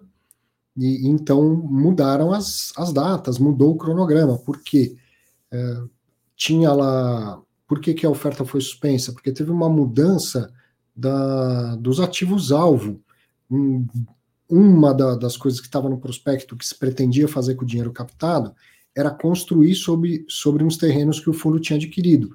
Só que aí veio uma proposta, o fundo foi lá e vendeu os terrenos com baita lucro e tal, então mudou toda a estratégia, a alocação de recursos da oferta.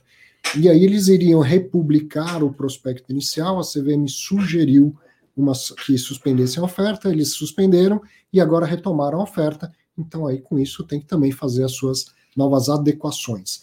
Então, se você é cotista e está de olho para exercer direito de preferência, a data base, qual é o cotista que tem que vai receber esse direito de preferência? Aquele que tinha cotas no dia 22 de julho de 2021, quinta-feira.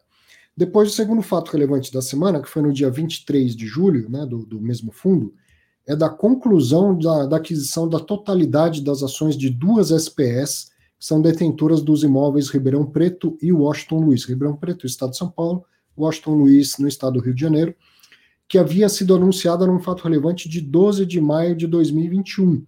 Então, já tinha falado desse fato relevante, ele não tinha muitos detalhes, né, porque a operação não, não tinha sido concluída. Agora, então, vem o fato relevante da conclusão da aquisição com um pouco mais de detalhes. Uh, ouvir o Bruno Margato seria maravilhoso, mas basta prestar atenção no primeiro fato relevante que fala de oferta pública, é, ele está em, em período de silêncio. Então eu vou tentar detalhar um pouco melhor o fato relevante da conclusão da aquisição. Vamos ver. O valor total da aquisição é de 277 milhões 340 mil, arredondando aqui, sendo que 168 milhões 73 é, pelo imóvel de Ribeirão Preto e 109 milhões 267 mil pelo imóvel Washington Luiz. A forma de pagamento. Primeiro, uma parcela de 204 milhões já havia sido paga lá em 12 de maio de 2021, primeiro fato relevante, certo? Segunda parcela de 28 milhões 259 mil foi paga no dia 23 de julho, dia que foi publicado este fato relevante que a gente está vendo agora. Terceira, assunção do pagamento de um CRI, ou seja, o fundo assumiu uma dívida, certo? Assunção do pagamento de um CRI que onera o imóvel de Ribeirão Preto e que tem como lastro parte do fluxo dos contratos de locação da Droga Raia, que é locatária do imóvel de, de Ribeirão Preto, e do Carrefour, que é locatária do imóvel Washington Luiz, no valor aproximado de 45 milhões e 81 mil. Esse CRI tem duração até dia 15 de março de 2030, né, oito anos mais ou menos de, de prazo, e remuneração de IPCA mais 5% ao ano. Então aqui a gente vê, pelo fato relevante, não, não, não dá para dizer se esse CRI já existia e o fundo engoliu, ou se foi a engenharia da, da operação, né, colocar um pouco de alavancagem para dentro do HGLG. E, infelizmente, a gente não tem como ter a, a palavra do Bruno Margato para nos explicar isso por causa do período de silêncio. Mas tem, tem muito mais, ó. a gente está no terceiro de nove slides sobre esse fato relevante. O imóvel Ribeirão Preto equivale a R$ 2.807 por metro quadrado. Os contratos de locação existentes somam 1.161.000 reais mensais, que equivalem a aproximadamente 6 centavos por cada cota. Parte dos contratos está em período de carência e até que termine né, essa carência, foi ajustado com os vendedores o pagamento de um valor complementar mensal correspondente a essa tal vacância financeira. O imóvel Washington Luiz equivale a R$ 2.274 por metro quadrado. Os contratos de locação existentes somam um valor mensal de R$ 545.439. E além da renda contratada, foi ajustado com os vendedores o pagamento de um valor complementar mensal de R$ 252.680 por 18 meses, a título de indenização pela inexistência de receitas contratadas nas áreas vagas do imóvel, negociada com base no valor de R$ 17,00 por metro quadrado. Então, não confunda, tá? 2.274 metro quadrado é o valor de aquisição, tá? Seria, digamos, o valor patrimonial por metro quadrado, e esses R$ 17,00 o metro quadrado é o valor de aluguel, de locação por metro quadrado. Assim, o valor total a ser recebido pelo fundo até o término do, do valor complementar será de R$ 798.120, o que equivale a 4 centavos por cada cota. E aí tem imagens, ó. Imagem do imóvel Ribeirão Preto e, e a localização do imóvel Ribeirão Preto, é, bem próximo da, da cidade, né, na, na margem da rodovia Anhanguera, aqui no estado de São Paulo, e o, o imóvel Washington Luiz, Washington Luiz é o nome da, da estrada, né, onde ele está ali próximo, ó. fica muito perto da capital também, ó, do, do aeroporto Tom Jobim. Não é tão perto assim, né? Tem todo tem o mar para atravessar aí no meio, mas enfim, você vê que é uma, uma região bem adensada também, né? Bem é, bem próximo do, do, não é afastado do grande centro do, do grande Rio de Janeiro. Bom, minha principal dúvida aqui em relação ao, ao fato relevante são dois, esses complementos que a gente viu. Peraí, deixa eu trocar, senão eu não enxergo, né? Esses complementos que a gente viu aqui, ó. Além da renda contratada, isso aqui é do Washington Luiz, vou começar pelo de Ribeirão Preto, ó. Foi ajustado com os vendedores o pagamento de um valor complementar mensal correspondente à vacância financeira e no caso do Washington Luiz, além da renda, além da renda contratada, foi negociado a título de indenização pela inexistência de receitas contratadas nas áreas vagas do imóvel e tal, um, uma receita complementar. Seria isso uma renda mínima garantida? Lembrando que o mercado tem 15 nomes diferentes e logo vão inventar mais uns 12 para renda mínima garantida. O fundo paga um pouco mais à vista para receber a prazo e, com isso, gerar um fluxo que não impacte a distribuição de rendimento do, do fundo. Seria uma renda mínima garantida? Se não é, o Bruno Margato está agora assim, ó, maluco de vontade de vir aqui falar que não é, mas não pode porque está em um período de, de silêncio. Uma hora esse período de silêncio termina, uma hora o Bruno Margato vai poder conversar com a gente e aí ele explica. Estou falando isso porque eh, o pessoal do CSHG não, não gosta, não é de fazer. Também não nada que seja proibido e num tamanho, às vezes, que fica até irrelevante pelo tamanho que o fundo está tá tomando, né, pela dimensão do patrimônio do fundo. Mas eu fiquei com essa dúvida, talvez seja, talvez não, e, e foi a parte mais. Não dá para cravar aqui pelo texto do fato relevante se é um, uma engenharia de renda mínima garantida ou não. Se alguém quiser dar uma opinião, que dê, a gente depois discute também. Gente tem cara a cara, como sempre, né? Legal. Visto, então, mais esse fato relevante, os dois do CSHG e as imagens dos, dos imóveis, vamos para mais um fato relevante da, da semana, que foi no dia 23 de julho, do Mérito Desenvolvimento Imobiliário 1, o MFI, administrado pela Planner. O fundo tem 76.666 cotistas. Também curtinho, através de suas investidas, vendeu a primeiro fato relevante de venda né, dessa, dessa semana. Vendeu a sua participação em determinados projetos imobiliários já performados e desenvolvidos pela Nova Colorado SA. O fundo recebeu pela Mérito Realty Limitada 50 milhões 323 mil relativo à venda, o que gerou um resultado bruto de 25 milhões 323 mil.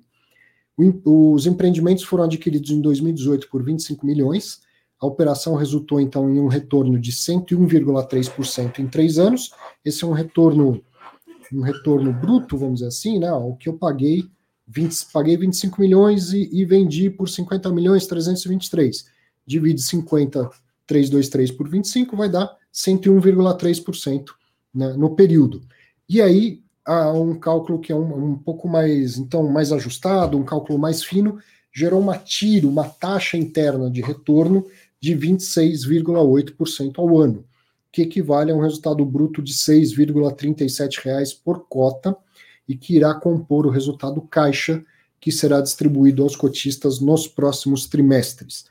Então tá aí, a gente sempre fala, o desenvolvimento imobiliário é a atividade mais arriscada do mercado imobiliário e quem assume esse risco assume buscando um retorno elevado. Então, tá, você vê uma, uma TIR numa operação que deu certo tal, uma TIR de quanto? 20 e 26,8% ao ano. Né?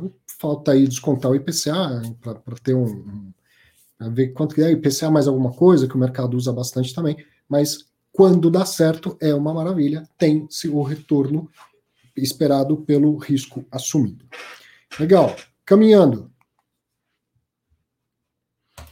Mais um fato relevante da semana, no dia 23 de julho, o Kizu 11, o Kilima FOF Suno 30, administrado pela BRL Trust, gerido pela Kilima, fundo que está com 23.660 cotistas.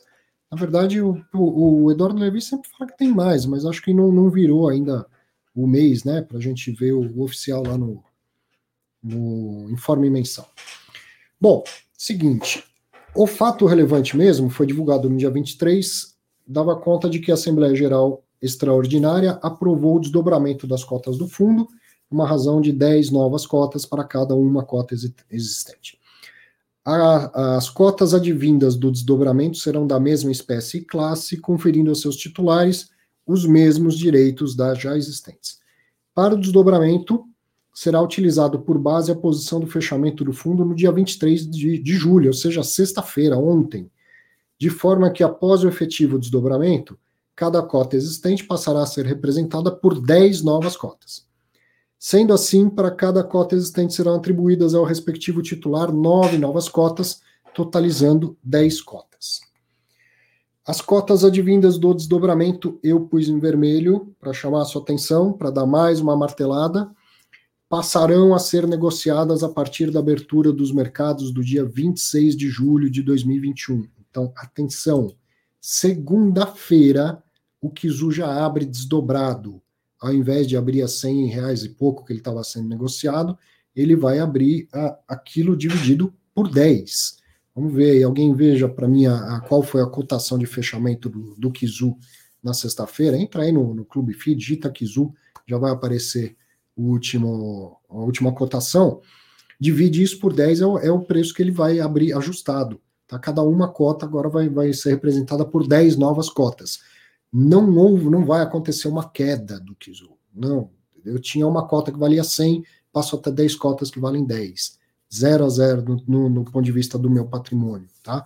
Estou falando isso, mas isso vai ser repetido, vai ser perguntado, vai, vai ser comentário de, de fóruns centenas de vezes por pessoas que estão menos, menos elucidadas, menos é, é, esclarecidas do que você.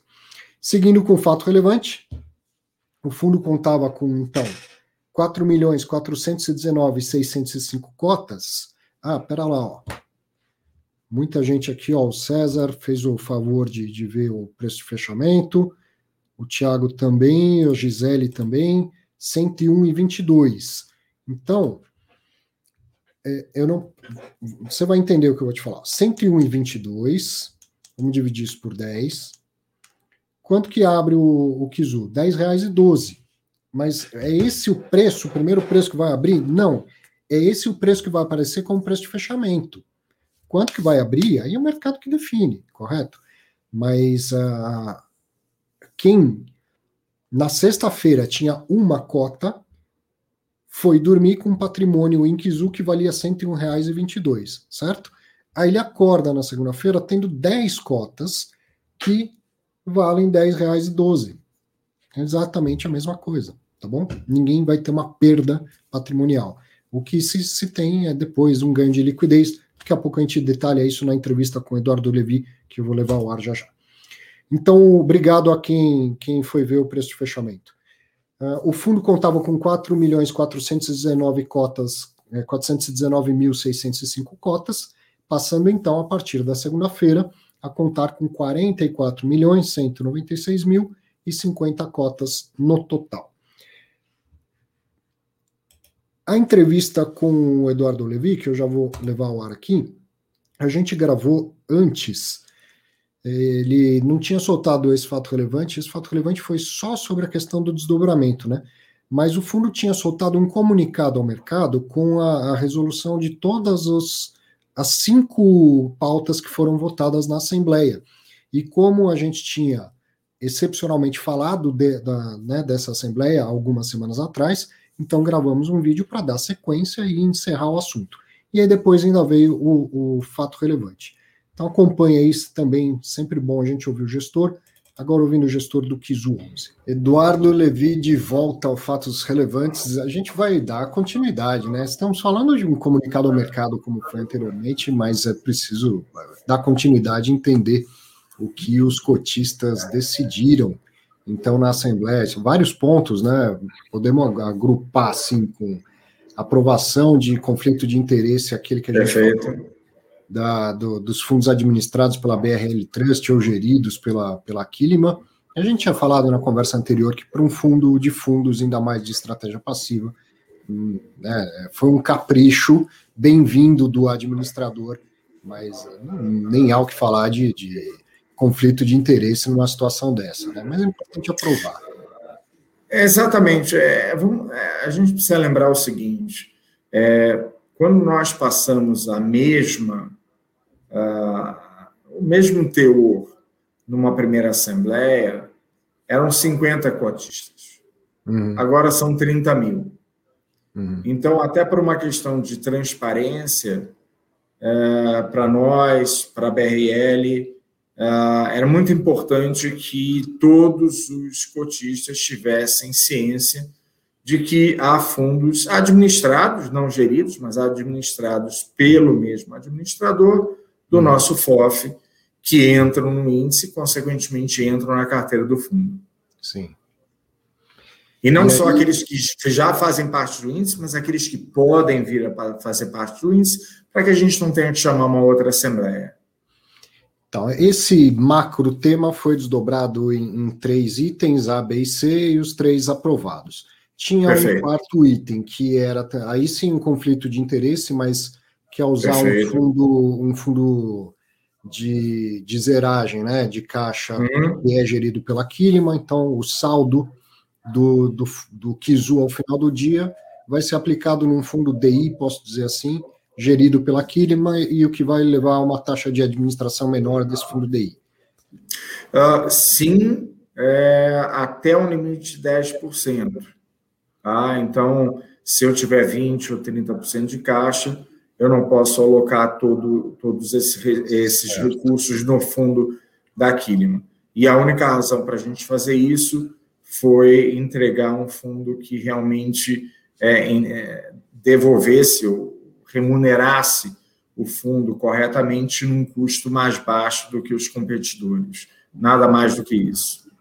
E é, tirando um, um evento de nova emissão de cotas, é comum um fundo ter mais do que 10% em caixa? Não deve ser comum. É, à medida em que a gente vai fazendo a alocação, e no nosso caso, a nossa meta é ficar alocada entre 95% e 96% o tempo inteiro. Uhum. Tá? É, eu posso até é, é, adiantar que já na virada, isso saiu em relatório gerencial, não é nenhuma informação privilegiada. No último relatório, a gente já havia alocado quase 80%. Hoje, é, essa alocação já se encontra em 87% e com a aprovação dos fundos da BRL, a gente vai rapidamente para 94% dos fundos alocados, hum. o que para nós é, é, extremamente importante. É, ainda mais num fundo que sai é, de 1 para 5, né, sai de 100 para 500 milhões, é de se esperar uma barrigada na distribuição de, hum. de dividendos. Só que a, a nossa é, a nossa emissão ela foi muito bem, o timing dela foi muito bom e a gente pegou uma janela de venda forte por conta da proposta de reforma tributária e naquele momento quem tinha dinheiro foi as compras. Hum. É, a gente comprou muita coisa muito bem precificada, tanto é que o nosso uh, valor patrimonial subiu significativamente. E eh, então eu acho, eu vejo e comparo as carteiras de outros fundos uh, de fundos no mercado, o nosso preço médio realmente é, é, é de se invejar. É, hum. a gente está muito bem preparado tanto para a distribuição, que não deve ter a barrigada esperada uh, desse primeiro mês para os novos cotistas, e com um potencial de ganho de capital aí no, no médio prazo. Então, só para quem não está entendendo a gíria, a barrigada seria uma interrupção dessa frequência da distribuição de rendimentos, ou uma diminuição grande do valor do rendimento, porque é, o fundo estava lá praticamente todo alocado, né, recebe o rendimento dos outros fundos, faz algum giro de carteira e distribui seu rendimento. Aí entra cinco vezes mais dinheiro do que tinha de patrimônio no fundo e o Levi tem que alocar, tem que ir comprando fundos imobiliários. Enquanto tiver no caixa, enquanto tiver, por exemplo, parte no, no fundo DI da Kilima e tal, a rentabilidade, felizmente, é baixa. Tomara que a rentabilidade DI seja baixa por longos anos nesse país. Então, diminui sobremaneira o resultado do fundo, né, proporcional. Perfeito. E, é, e é, como num fundo de tijolo, aí quantas vezes as pessoas é, reclamam, pô, o cara não comprou os imóveis ainda e tal, e isso diminui o rendimento. Então, isso é essa barrigada que ele está dizendo. E o que eu entendi, eu, Levi, também que, apesar de, de ter tido a, a, a, queda de mercado que, que você pode aproveitar para fazer essa alocação, você teve o cuidado de não comprar fundos administrados pela BRL Trust, porque ainda era pendente de, de aprovação nessa Assembleia. Perfeito. É, a gente tem que seguir todas as regras, ser extremamente transparente. Aquilo que não poderia ser comprado antes da aprovação na Assembleia não foi comprado. Hum. É, felizmente, a gente teve o resultado oficial ontem e o comunicado saiu no final do dia, e Aliás, todos os pontos. É. Perfeito, é, exatamente.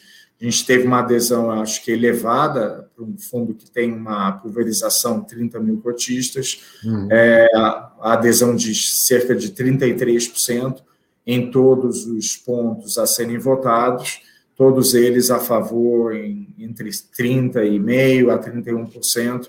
É, a maior, obviamente, é, aprovação foi exatamente do desdobramento sobre o qual a gente vai falar que é o principal tema, né? É o principal tema. Vou até colocar aqui um destaque: ó, aprovado o desdobramento de cotas do KISO 11. Então, o que que isso implica a partir de agora? Quem tem uma cota vai passar até 10.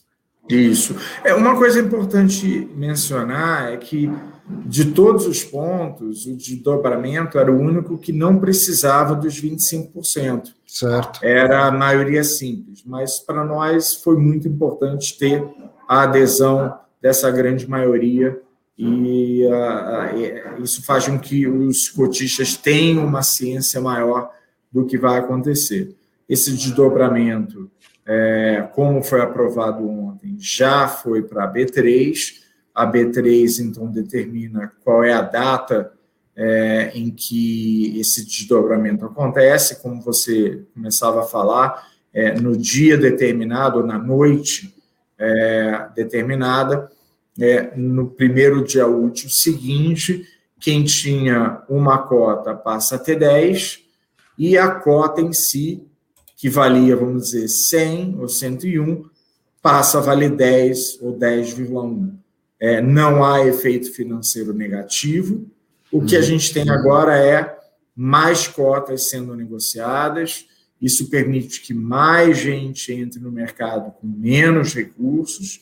E um outro ganho adicional permite também que o, o, o reinvestimento de dividendos seja feito de uma maneira mais fácil, porque agora você tem cotas valendo 10, valendo 11 reais, que podem mais facilmente é, é, alocar os recursos que vêm uh, de pagamento de dividendos para aqueles que não utilizam dividendos e querem reinvestir no mercado, sabendo que a cota do Kizu representa 30 dos mais representativos fundos imobiliários do mercado, com o adicional da nossa gestão ativa.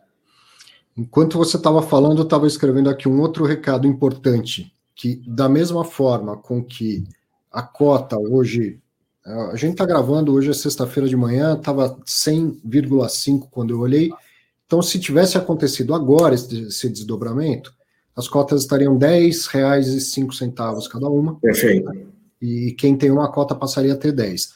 Então, esse é o, é o efeito imediato. Agora, a, a, você investidor, preste atenção e não vá se assustar com isso, com o que eu vou colocar na tela aqui, ó. O rendimento também vai ser um décimo, vai ser 10% do rendimento anterior certo? Porque o, o, anterior foi de 70 centavos, vamos imaginar que permaneça 70 centavos. 70 centavos para cada uma cota até o mês passado. Agora esta cota vira 10 cotas. 10, 10, 10, 10 cotas. Então, se fosse o mesmo rendimento, seria agora de 7 centavos por cota. Né? Só que eu receberia 10. Exatamente. 10, 7 centavos vezes 10 cotas, né? É, algumas pessoas perguntam, e isso é importante. É, Pô, Oliver, você fez uma distribuição de 0,65. É, não tem fração de 0,065. Tem, tá? É, a bolsa permite até mais uh, casas decimais. A uhum. gente não vai usar todas essas casas, mas vai tentar trabalhar como a gente trabalhava antes. Se eu distribuía 0,65, eu vou passar a distribuir 0,065 para o investidor. No hum. médio prazo, isso ao longo de poucos meses, isso não teria feito, mesmo que houvesse uma, uma, um arredondamento Sim. dessa distribuição. Mas eu entendo que o investidor ele se preocupa com dividend yield, é, eu, particularmente, acho que a ideia do dividend yield ela é uma ideia fraca, porque ela simplesmente pega o último rendimento e projeta por 12 meses. Eu acho que um trabalho bem feito ele tem que ser é levado, ele tem que levar em consideração o fluxo daquele, é, daquele ativo, daquele fundo ao longo dos próximos 12 meses, que casas de research, uh, casas ou FOFs, uh, como nós é, fazemos, mas de qualquer maneira, é, isso não deve afetar, afetar o dividend yield do, do cotista do Kizu, pelo contrário. E do, do, ponto de vista operacional, que agora está na mão da, da, Bolsa, quem que decide quando que faz o desdobramento? É a B3. É, eu não quero aqui confirmar uma data, mas eu peço para que todos os cotistas olhem o comunicado que saiu ontem, eu estou falando aqui como se a gente estivesse falando do sábado, uhum. é, o comunicado de sexta-feira, e olhem durante o fim de semana, porque isso vai acontecer rapidamente. Ah, então, rapidamente. Esse, esse, vídeo está tá sendo, né, tá indo ao ar no sábado, é provável que já na, na próxima semana, entre segunda, terça, quarta, por aí, já, já aconteça o desdobramento? É rápido assim? Sim, é rápido assim. Legal. É rápido assim. Então, você que está assistindo, preste atenção, se é cotista, então, principalmente, já fomente isso nos fóruns, tá? Durante a próxima semana deve ter o desdobramento. Não há nenhuma estratégia aí, entendeu? Você não tem que comprar, vender, não precisa fazer nada. Não. Tá? Não, não vai mudar financeiramente nada, não precisa se é, tornar isso uma coisa assim é, de, de, de ansiedade. Mas a gente sabe pela experiência que eu tenho de mercado, o Levi tem mais anos de mercado que eu, que quando acontecer, vai ter um, uma parcela das pessoas desinformadas achando que perdeu dinheiro, tipo, minha cota estava 100, agora, tá, agora custa 10 tal. Então ajude a disseminar a informação boa, né? Porque, então, pelo que se espera, a partir da, da semana que vem já aconteça esse desdobramento. E depois o resultado disso tende a ser bom, né, Levi, do ponto de vista de liquidez e tal. Acho é, que no mercado tem ondas, ah, há pouco tempo atrás, todos os fundos fizeram um esforço de levar suas cotas a 100. Né? O pessoal do, do CSHG, que cotava mil, por exemplo, para 100. O Bravo Renda Corporativa, que você conhece bem, tinha, tinha cotas mais ou menos nesse patamar, né? fez um implit para ir para 100 e tal. Mas o mercado tem ondas e, e, e quem manda nessa história é o investidor. Né? Importante você fazer esse teste, colocar esse, esse pezinho lá e pode ser que amanhã seja algo que o mercado convirja para este novo patamar. Deixa eu só fazer um comentário que eu acho que é importante.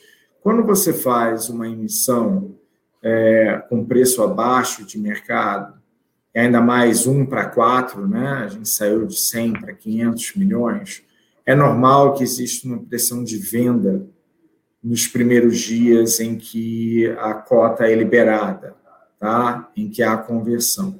E isso vem acontecendo nos últimos dias. É, se você me preocupar, é, se você me perguntar, eu não estou preocupado. Uhum. A cota ela vai se assentar onde ela tiver que se assentar, levando em consideração tanto o nosso ganho uh, de capital em relação ao valor patrimonial, quanto a nossa distribuição, que é e deve continuar sendo superior aos outros FOFs e à média de mercado. É, o desdobramento, quando a gente olha para os mercados internacionais, uma vez que o split não é tão normal é, no nosso mercado brasileiro, mas você olha para os quatro mercados principais, Estados Unidos, Reino Unido, Singapura e Austrália, a tendência é que o aumento da liquidez aconteça em torno de 30% a 40%, isso acaba trazendo valorização. Mas, de novo, eu não estou querendo é, é, vender essa tendência para o cliente de jeito nenhum. O meu trabalho aqui é criar valor.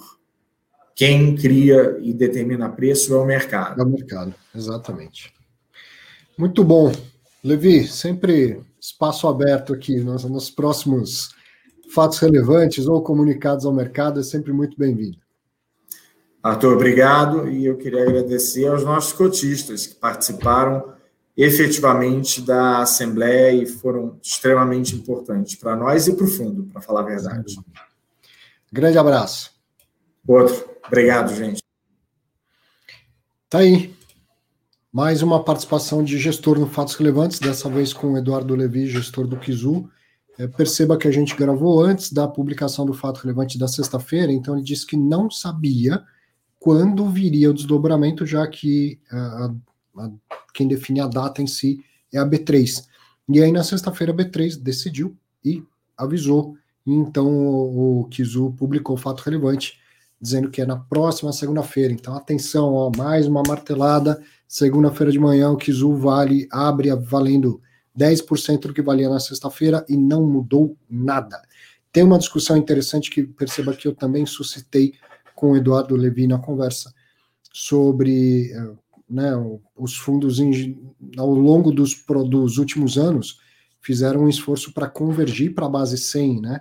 E, e aí agora, e até recentemente o FLMA fez a mesma coisa, e agora o movimento do Kizu é de sair da base 100 de, e ir para a base 10. Cara, mercado muda, pessoas mudam, e vamos, vamos acompanhar. Né? Assim como fazer um split, um split é fácil, desfazê-lo também é. Faz um split, aprova em assembleia com maioria simples o grupamento das, das cotas. Mas é interessante que com o número de corretoras que não cobram corretagem né, sobre fundos imobiliários, e também coisa que quem é mais recente no mercado financeiro, não precisa ser de idade, não. Estou vendo gente falando da Aracide Almeida. É. Você pode ter conhecido a Aracide Almeida pessoalmente, mas se começou a investir no mercado financeiro há poucos anos, felizmente você não sabe o que é pagar taxa de custódia, né? Que era pagar 15 reais por mês para corretora, coisa assim. Então, essas taxas, corretagem, custódia, inviabilizavam o, o investimento de pequeno porte que sempre foi possível. Ah, tenho 100 reais, quero investir, comprar fração de ação e tal, posso? Pode, não vale a pena. Não vale a pena. Por quê? Você vai pagar 15 reais por mês de taxa de custódia, vai pagar corretagem e tal. Esquece isso que eu estou falando, isso ficou no passado. Nenhuma corretora paga, cobra mais taxa de custódia, quase nenhuma cobra corretagem sobre fundo imobiliário. Então, se eu tenho 10 reais e quero investir em fundo imobiliário, dá? Dá. Dá, agora dá. Então, o mercado vai testar, né? Diante de novas circunstâncias, o mercado uh, vai testar. Verdade que o MXRF tem muitos cotistas e a todo momento chama atenção, vem perguntas e tal. Por quê? Por causa dos 10 reais. Então o Kizu foi tentar concorrer com 10 reais, vamos dizer assim, é, tendo a intenção de ser um fundo de, de grande varejo. Bom, eu vou falar dos destaques da semana, daqui a pouco vou colocar o link aqui para o cara a cara. E vou fazer uma sugestão, além de, de perguntas, que tal se você também desse a sua opinião, seus comentários sobre algum dos fatos relevantes que a gente comentou hoje? Então, a TRX fez mais uma compra, alavancou mais um pouco, fez emissão abaixo do, do patrimonial. Quer botar a boca no trombone? Bote. Quer reclamar? Reclame. Quer dizer, como eu vi comentários, ó, oh, cara, alavancou, quem quiser que invista, quem não quiser que invista, venha também. Então, além de perguntas, são sempre muito bem-vindas. Uh, que tal se você também fizer o seu comentário, der a sua visão sobre os fatos relevantes que foram comentados? Uh, estamos falando de TRX, desse, do Kizu, do, de todos. Enfim, você acompanhou o programa todo aí. Destaques da semana. Destaques da semana. Ontem eh, vi comentários sobre isso, logo no começo do, do Fatos Relevantes. Ontem entrevistei o Vitor e o Slavik, gestores do VVPR, do, do VVPR11, o V2 Properties, fundo de investimento imobiliário, um FI híbrido. Conversa muito bacana. O, o Vitor eu conheci pessoalmente ontem, mas é uma pessoa que tem bastante experiência de mercado, você vai ver. O Slavik eu conheci há muito mais tempo, antes até de eu fazer o que faço hoje, era da, da época que eu era eh, agente autônomo de investimento.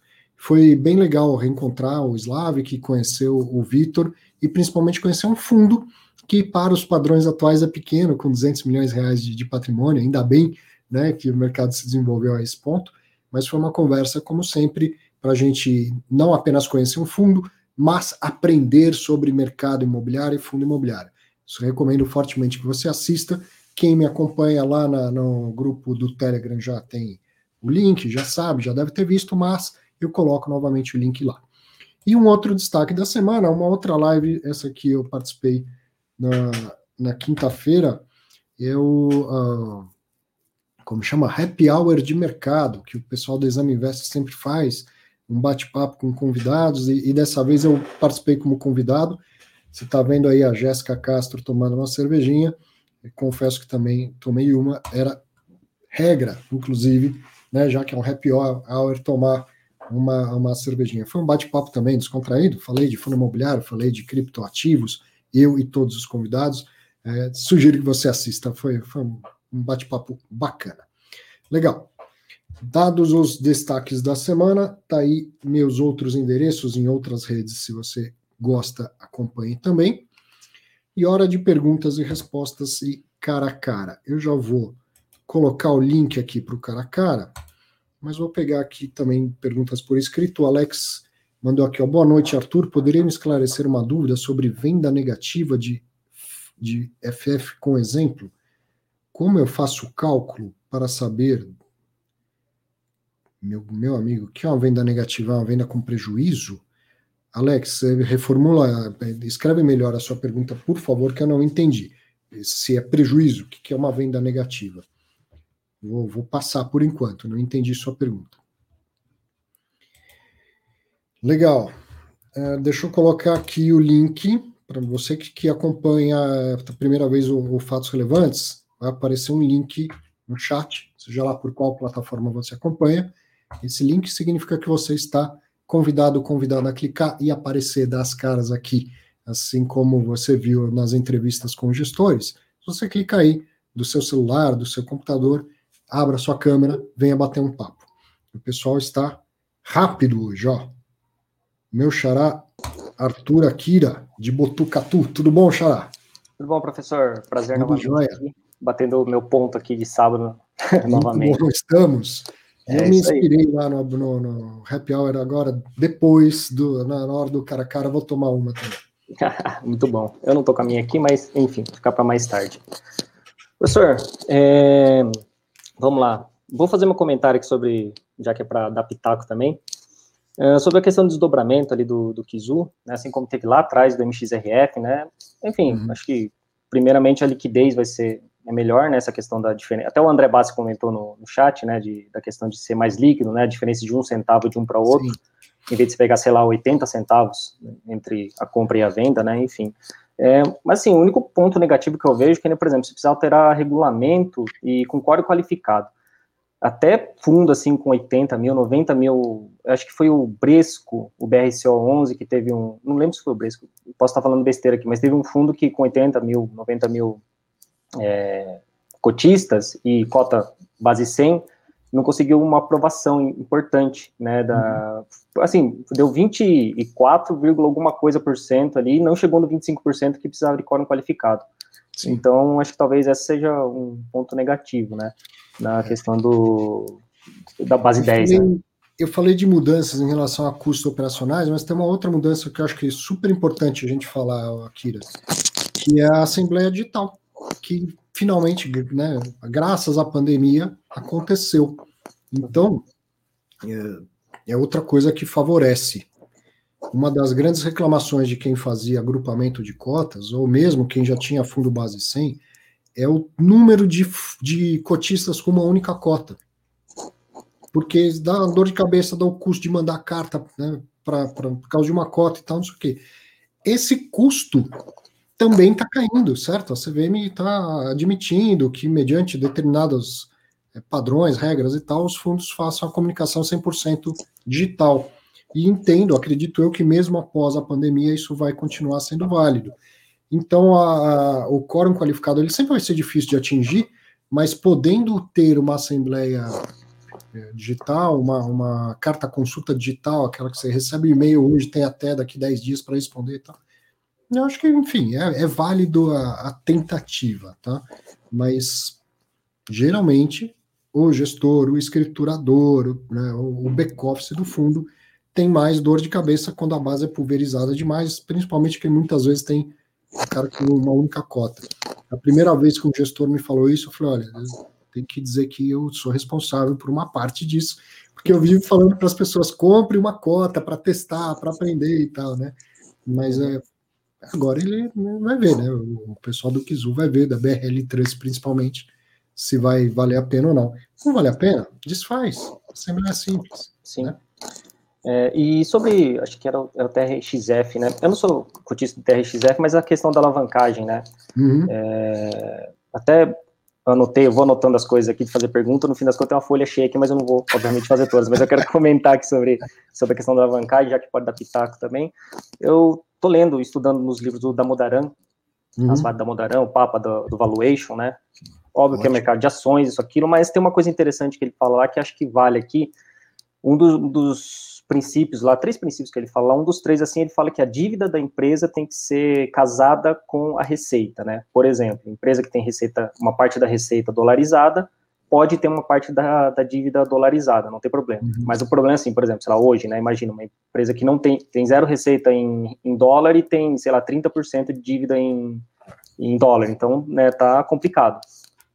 E aí, isso. E aí, na, nessa questão, até pensei assim, nessa questão do alinhamento entre a alavancagem, né, entre o CRI que emitiu, sei lá, IPCA mais 5, e um contrato atípico, né, de repente o lastro é um, é um contrato atípico, é, que é mais previsível a renda, óbvio que não é garantido, tem o, o risco ali, mas é interessante quando tem esse alinhamento, né, entre a alavancagem e o contrato atípico, o Alzirão faz muito isso, né. Uh, aliás, até teve gente no, no chat ali que estava perguntando sobre o CRI, qual a garantia, isso, aquilo, para saber, Alguns não divulgam, mas eu passei a fazer um, um, trabalho de garimpagem aqui, né? Eu pego, vou nos fundos de papel e vejo os CRIs que ele tem, dou uma olhada lá, pô, esse daqui uhum. é desse fundo aqui, né? Então, aí eu vou lá no, no, no, fundo de papel, tem os dados que quer saber de garantia, esse tipo Perfeito. de coisa, né? Enfim. É isso, e... a alavancagem é cada vez mais, mais comum e aí a gente tem que ir fazendo esse, esse garimpo que está falando para entender qual a alavancagem que foi bem feita, qual a estrutura que foi bem feita e qual a que é, tem mais risco intrínseco. E isso que você falou, que é, é casar indexadores, casar prazo e tal, é um bom indicativo, certo? Uhum. Agora pega lá, e acontece às vezes, fundos com um fundo de lajes com vários contratos e tal, e aí coloca tudo lá dentro, um fundo de shopping com vários contratos diferentes, são lastros de um único CRI Aí você tem, às vezes, descasamento de, de prazo, descasamento de indexador, aumenta o risco da alavancagem. Claro que se aumentou o risco, pode ter outros mitigadores de risco na estrutura do CRI, correto? Uma substituição de lastros, coisas assim, mas quando é mais arroz com feijão, fica mais fácil da gente entender que está né, com risco menor. Entendi. E aí eu vou para minha pergunta, que ela é até que é rápida aqui. Professor, é uma pergunta que eu estou fazendo para várias, várias pessoas, analistas e especialistas em fundo imobiliário, para saber a opinião de cada um, né, ver ali qual linha que eu, que eu vou seguir, enfim. É, nessa questão, assim, de como começa a análise de um fundo imobiliário, o senhor mesmo lá no curso fala muito localização, localização, localização, e o quarto item, localização, né?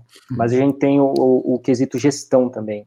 Uhum. Uh, e assim, estava pensando na questão do inquilino, né? Se a análise de quem é o inquilino do, dos imóveis é, tem uma importância secundária, né? Até porque, por exemplo, mesmo que seja um contrato atípico, o inquilino pode, sei lá, contrato tipo de 15 anos, no terceiro ano ele resolve sair, paga toda a multa, beleza, mas tem a vacância, né? É, e queria saber a opinião do senhor em relação a isso, se é, na, no início da análise seria primeiro a questão, a, ver a gestão e a localização, e o inquilino fica ali como é, secundário. Óbvio que é bom ter um, um inquilino com, com um nível de crédito muito bom, né? Mas Gostaria de ouvir a opinião do senhor sobre isso. Né? Acho inquilino secundário, sim, e em alguns casos a gente já está. Vai chegar um momento que a gente vai virar, né? Que a primeira coisa que você tem que olhar é a gestão. Uhum.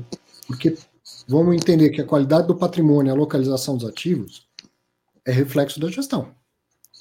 Não é verdade? É, vai chegar um momento que os fundos vão estar grandes o bastante para que você nem tenha como olhar todos os imóveis ou nem tenha todas as informações disponíveis. É o caso, por exemplo, do HGRU, não porque o fundo esteja tão grande, mas como ele compra imóveis pequenos, já são centenas de imóveis lá dentro, você nem sabe quais são todos os imóveis. Você sabe que tem 60 e tantas lojas da Pernambucana, mas não, não tem foto e localização de todas elas, não é? Uhum. Então você começa a, a focar mais no gestor, eu confio no gestor, ele faz, ele é, entrega o que ele promete, faz o que ele o que ele promete. Eu assisti o cara dando entrevista para A, B e C, ele falou que não ia fazer tal coisa, não fez. Ele falou que aceita tipo o Moise Polito semana passada, dizendo eu não acho nenhum crime fazer uma emissão abaixo do patrimonial nessas condições, tal. Então, aí ele vai lá e faz uma abaixo do patrimonial, 30% abaixo e uma emissão de 50%. Pô, o cara fala uma coisa na entrevista e faz outra na prática. Mero exemplo, Moise não fez isso. Sim, sim, eu vi. É, então, vai chegar um, um, momento, e alguns fundos já estão nesse momento, os maiores, em que o gestor vai ser os, mais importante até do que olhar o patrimônio e, e, a localização. O inquilino, ele, cara, ele é secundário. Vou dar um exemplo muito claro. Num fundo que eu considero excelente, grande, bem gerido tal, que é o KNRI um do, dos inquilinos que chamava atenção era a Foxconn, que era fabricante dos produtos Apple no Brasil. Caramba, meu, né? Que tremendo inquilino. O que aconteceu? O que aconteceu é que a Apple ficou de saco cheio do Brasil e falou: vou embora, não quero mais, mais fabricar aqui. Devolveram. E aí o que, que sobrou? O Global Jundiaí, que passou um baita de um tempo vazio. Né? Então, o inquilino ele é secundário, cara. Imóvel, localização e a gestão. Vamos, vamos entender que a gestão é que vai escolher o imóvel, a localização que compra. Então, em algum momento, a gente vai começar a olhar mais para a gestão do que para o imóvel. Perfeito. Obrigado, professor. Bom saber. Valeu, um abraço. Até mais. Tchau, tchau. Muito bom, bastante gente para participar, bastante pergunta chegando. Valério, de São Paulo, São Paulo capital, Valério. Capital, exatamente. Tudo bom, professor? Boa noite. Boa noite. Então, professor, é, hoje eu vou comentar é, sobre a emissão do TRX, né? Eu vi muita gente criticando é, sobre a alavancagem. Eu acho, eu particularmente gosto da alavancagem em fundos. É, na minha carteira, eu acho que assim, se a pessoa montar uma carteira bem diversificada, ou seja, bem distribuída, ele pode ter um, um percentual de fundo com alavancagem. É, gostei, por exemplo, da estratégia do HLG e não querer gerar renda, é, renda mínima garantida, ou seja, ou o resultado daquela, daquela, daquele é, investi, é, daquela desenvolvimento, ou ele vai trazer um cap bom, ou ele pode até trazer um retorno abaixo do esperado, mas ele não vai se comprometer com uma renda garantida. O que me preocupa no TRX, e aí é, é a preocupação que, como ele, o, o fundo não pode é, emitir opinião, participar de nenhuma live, é o gestor não cometeu o mesmo erro da última, da última emissão. Tá? Que o meu problema não é a renda financeira, é o gestor não usar os recursos com o propósito que ele colocou no fato relevante quando ele fez a emissão. Entendeu? Então, no, no último fato, ele não seguiu essa linha, isso é o que mais me preocupa. Então, assim, eu tenho um fundo TRX, quero dar mais um voto de confiança, mas ele está no sinal amarelo, não por causa da alavancagem, mas se ele não continuar a respeitando a emissão, né? O que ele propõe no fato, né? A não ser que ele venha com uma justificativa muito plausível, né? Sim. Então, acho que a gestão ela tem que é, melhorar essa comunicação. Ó, é, nesse caso, ele parece que está uma coisa bem casada com a outra, né? O valor da emissão, se ele conseguir captar 200 milhões, não dá para pagar todos os 300 tanto que ele projetou lá. Então, imagino Exatamente. que né, já tenha endereço certo esse dinheiro. Agora, sejamos frios, calculistas e céticos, aonde ele promete eh, alocar os recursos da emissão? Se você for ler o prospecto inicial, ele vai dizer preferencialmente em tal lugar ou em qualquer ativo de acordo que esteja de acordo com a política de investimento. Política, é. Entendeu? Uhum. Então, Entendi. É, ele só não vai poder comprar ações da Petrobras. Fora isso, se está na política de investimento do fundo que você, como cotista, já deveria conhecer, uhum. né? você, pode, você pode ter um, um desgosto aí, você pode falar, pô, moralmente o que o cara fez não é correto, né? mas do ponto de vista regulamentar legal, é correto. Né? Uhum. Não, legal. Para tudo obrigado, tem explicação, né? Para tudo tem explicação. É, exatamente. Não, obrigado, até mais. Valeu, abraço. Deixa eu pegar umas, umas perguntas mais que vieram por, por escrito. O Luiz está falando que já está tomando desde o começo da, da. Por isso que você não aparece no cara a cara, né, Luiz? Porque a essa hora já deve estar tá, né, com, embaralhando aí. Tá? Sabe quando toma uma picada de, de abelha na língua, né? Depois de umas duas horas de cerveja, né? Já fica meio difícil de fazer a pergunta, né? Tô brincando aqui. Deixa eu ver, tinha pergunta.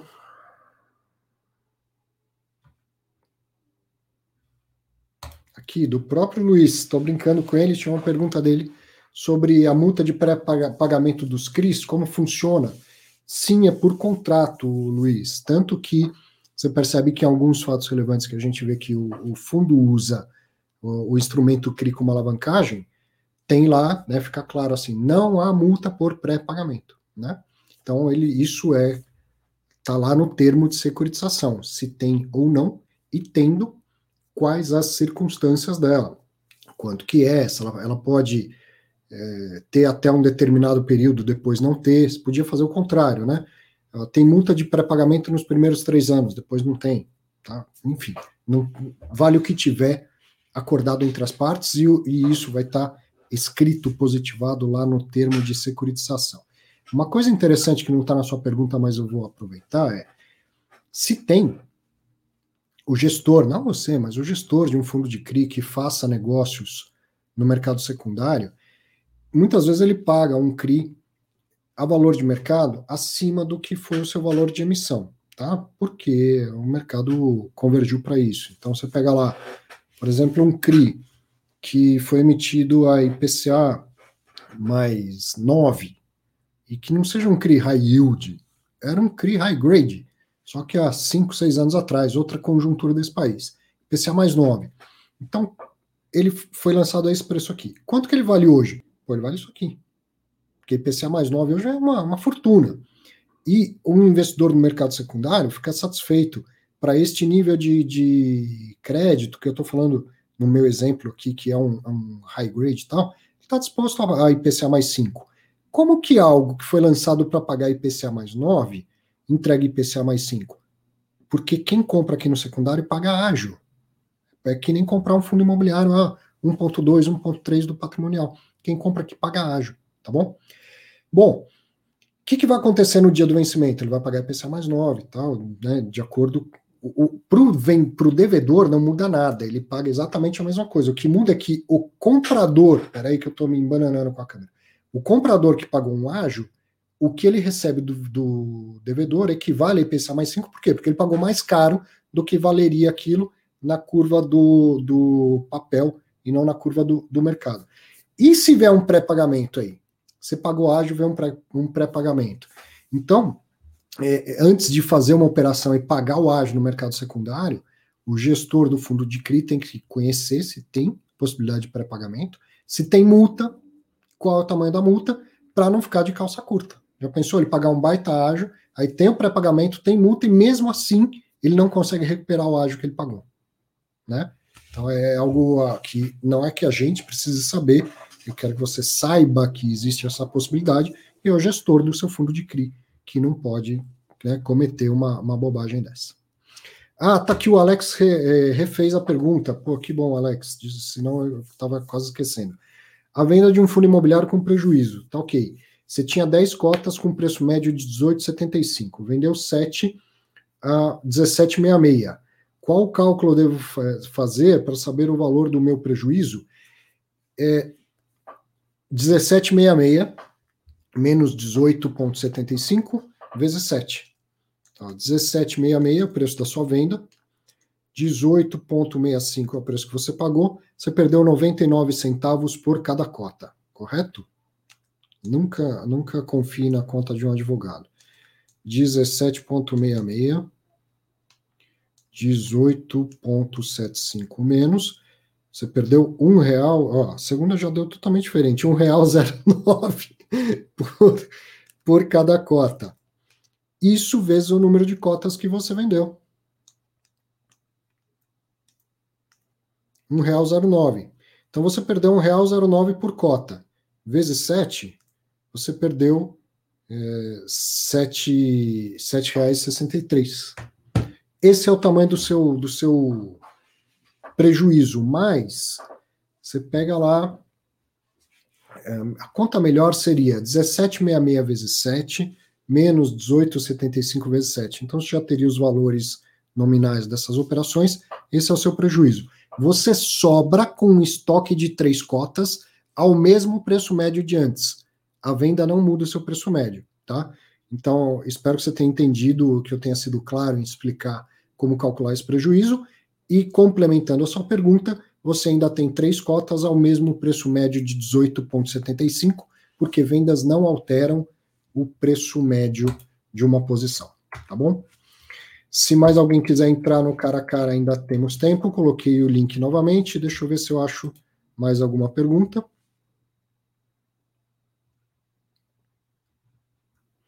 Tem bastante. Ah, aqui, uma pergunta.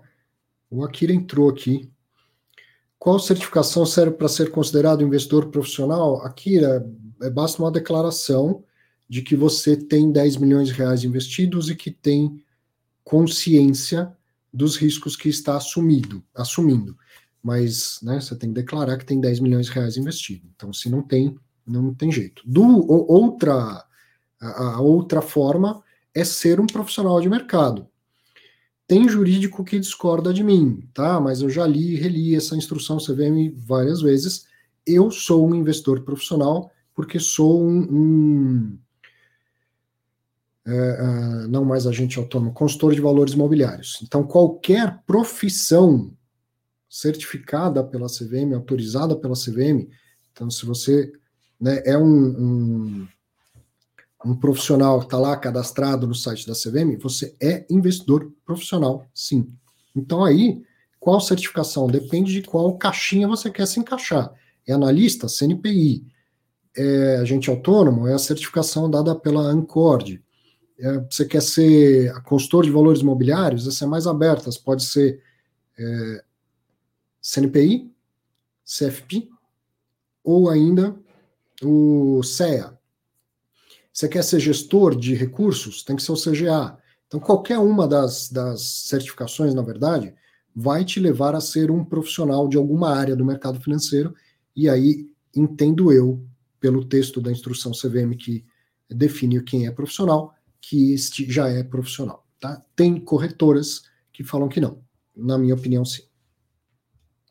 Fora isso, independente da se você tem uma certificação das, é, reconhecida pela CVM ou não, basta eh, preencher um, um, formulário se declarando, mas aí você vai declarar um patrimônio que tem que ter, né? Vamos ver se tem mais algum tinha uma pergunta da Giana, eu acho.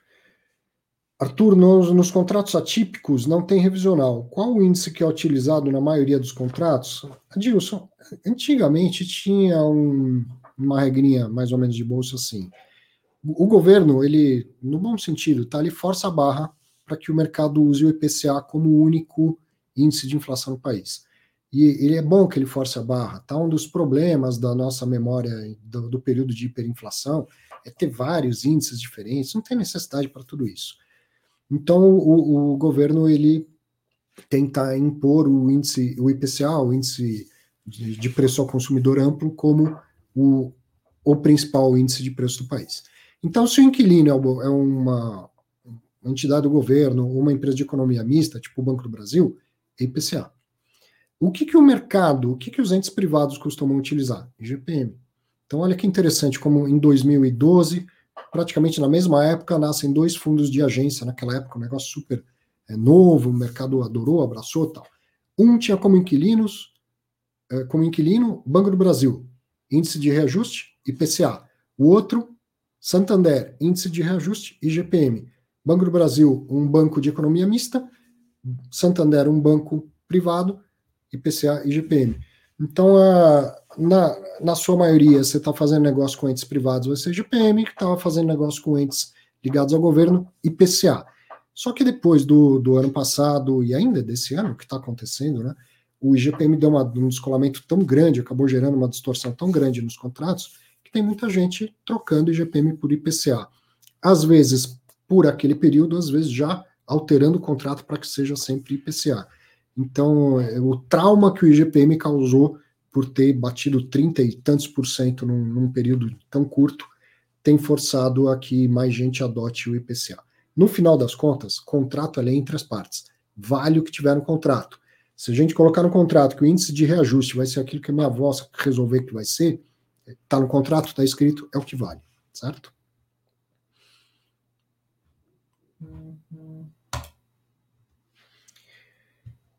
Vamos ver aqui o Nabucodonosor.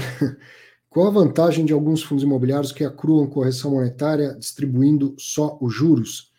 Cara, eu não sei dizer se é uma vantagem, mas é uma lacuna da nossa, da nossa regulamentação ainda. Eu acredito que você está falando dos fundos de papel, dos fundos de CRI, né? Ainda não tem uma clara definição, e aí cada.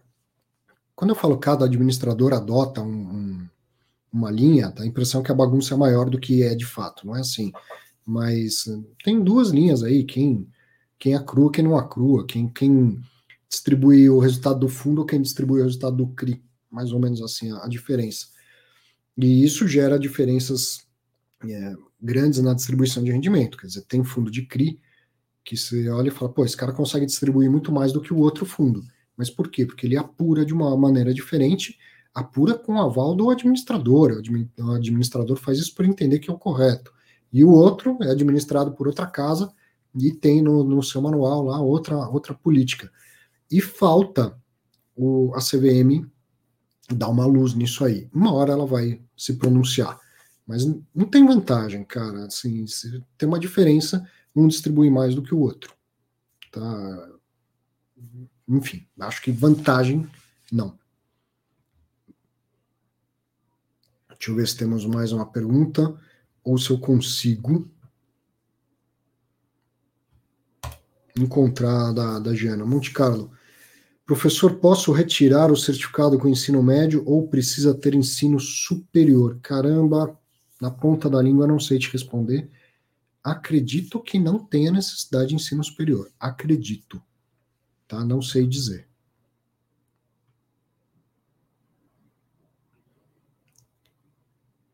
Deixa eu ver se eu encontro mais uma. Ninguém mais para o cara a cara, ninguém quer dar uma opinião sobre os fatos relevantes da semana. Estou mandando mais uma vez o, o link.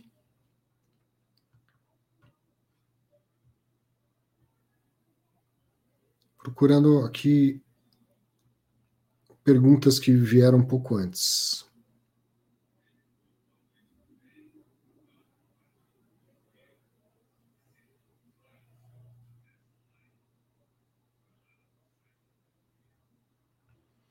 É, então, não tendo mais perguntas e não tendo mais participantes para o cara a cara, ficamos por aqui com duas horas de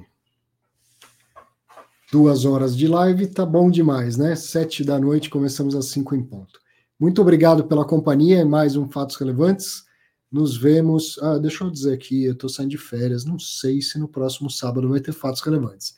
Mas se não tiver, a gente compensa durante a semana. A partir do dia 2 eu estou de volta. Mas, enfim, não vou garantir que no próximo sábado terá fatos relevantes, mas do, um programa sobre os fatos da semana certamente teremos. Valeu, grande abraço, aproveite bem o seu final de semana. Nos vemos em breve.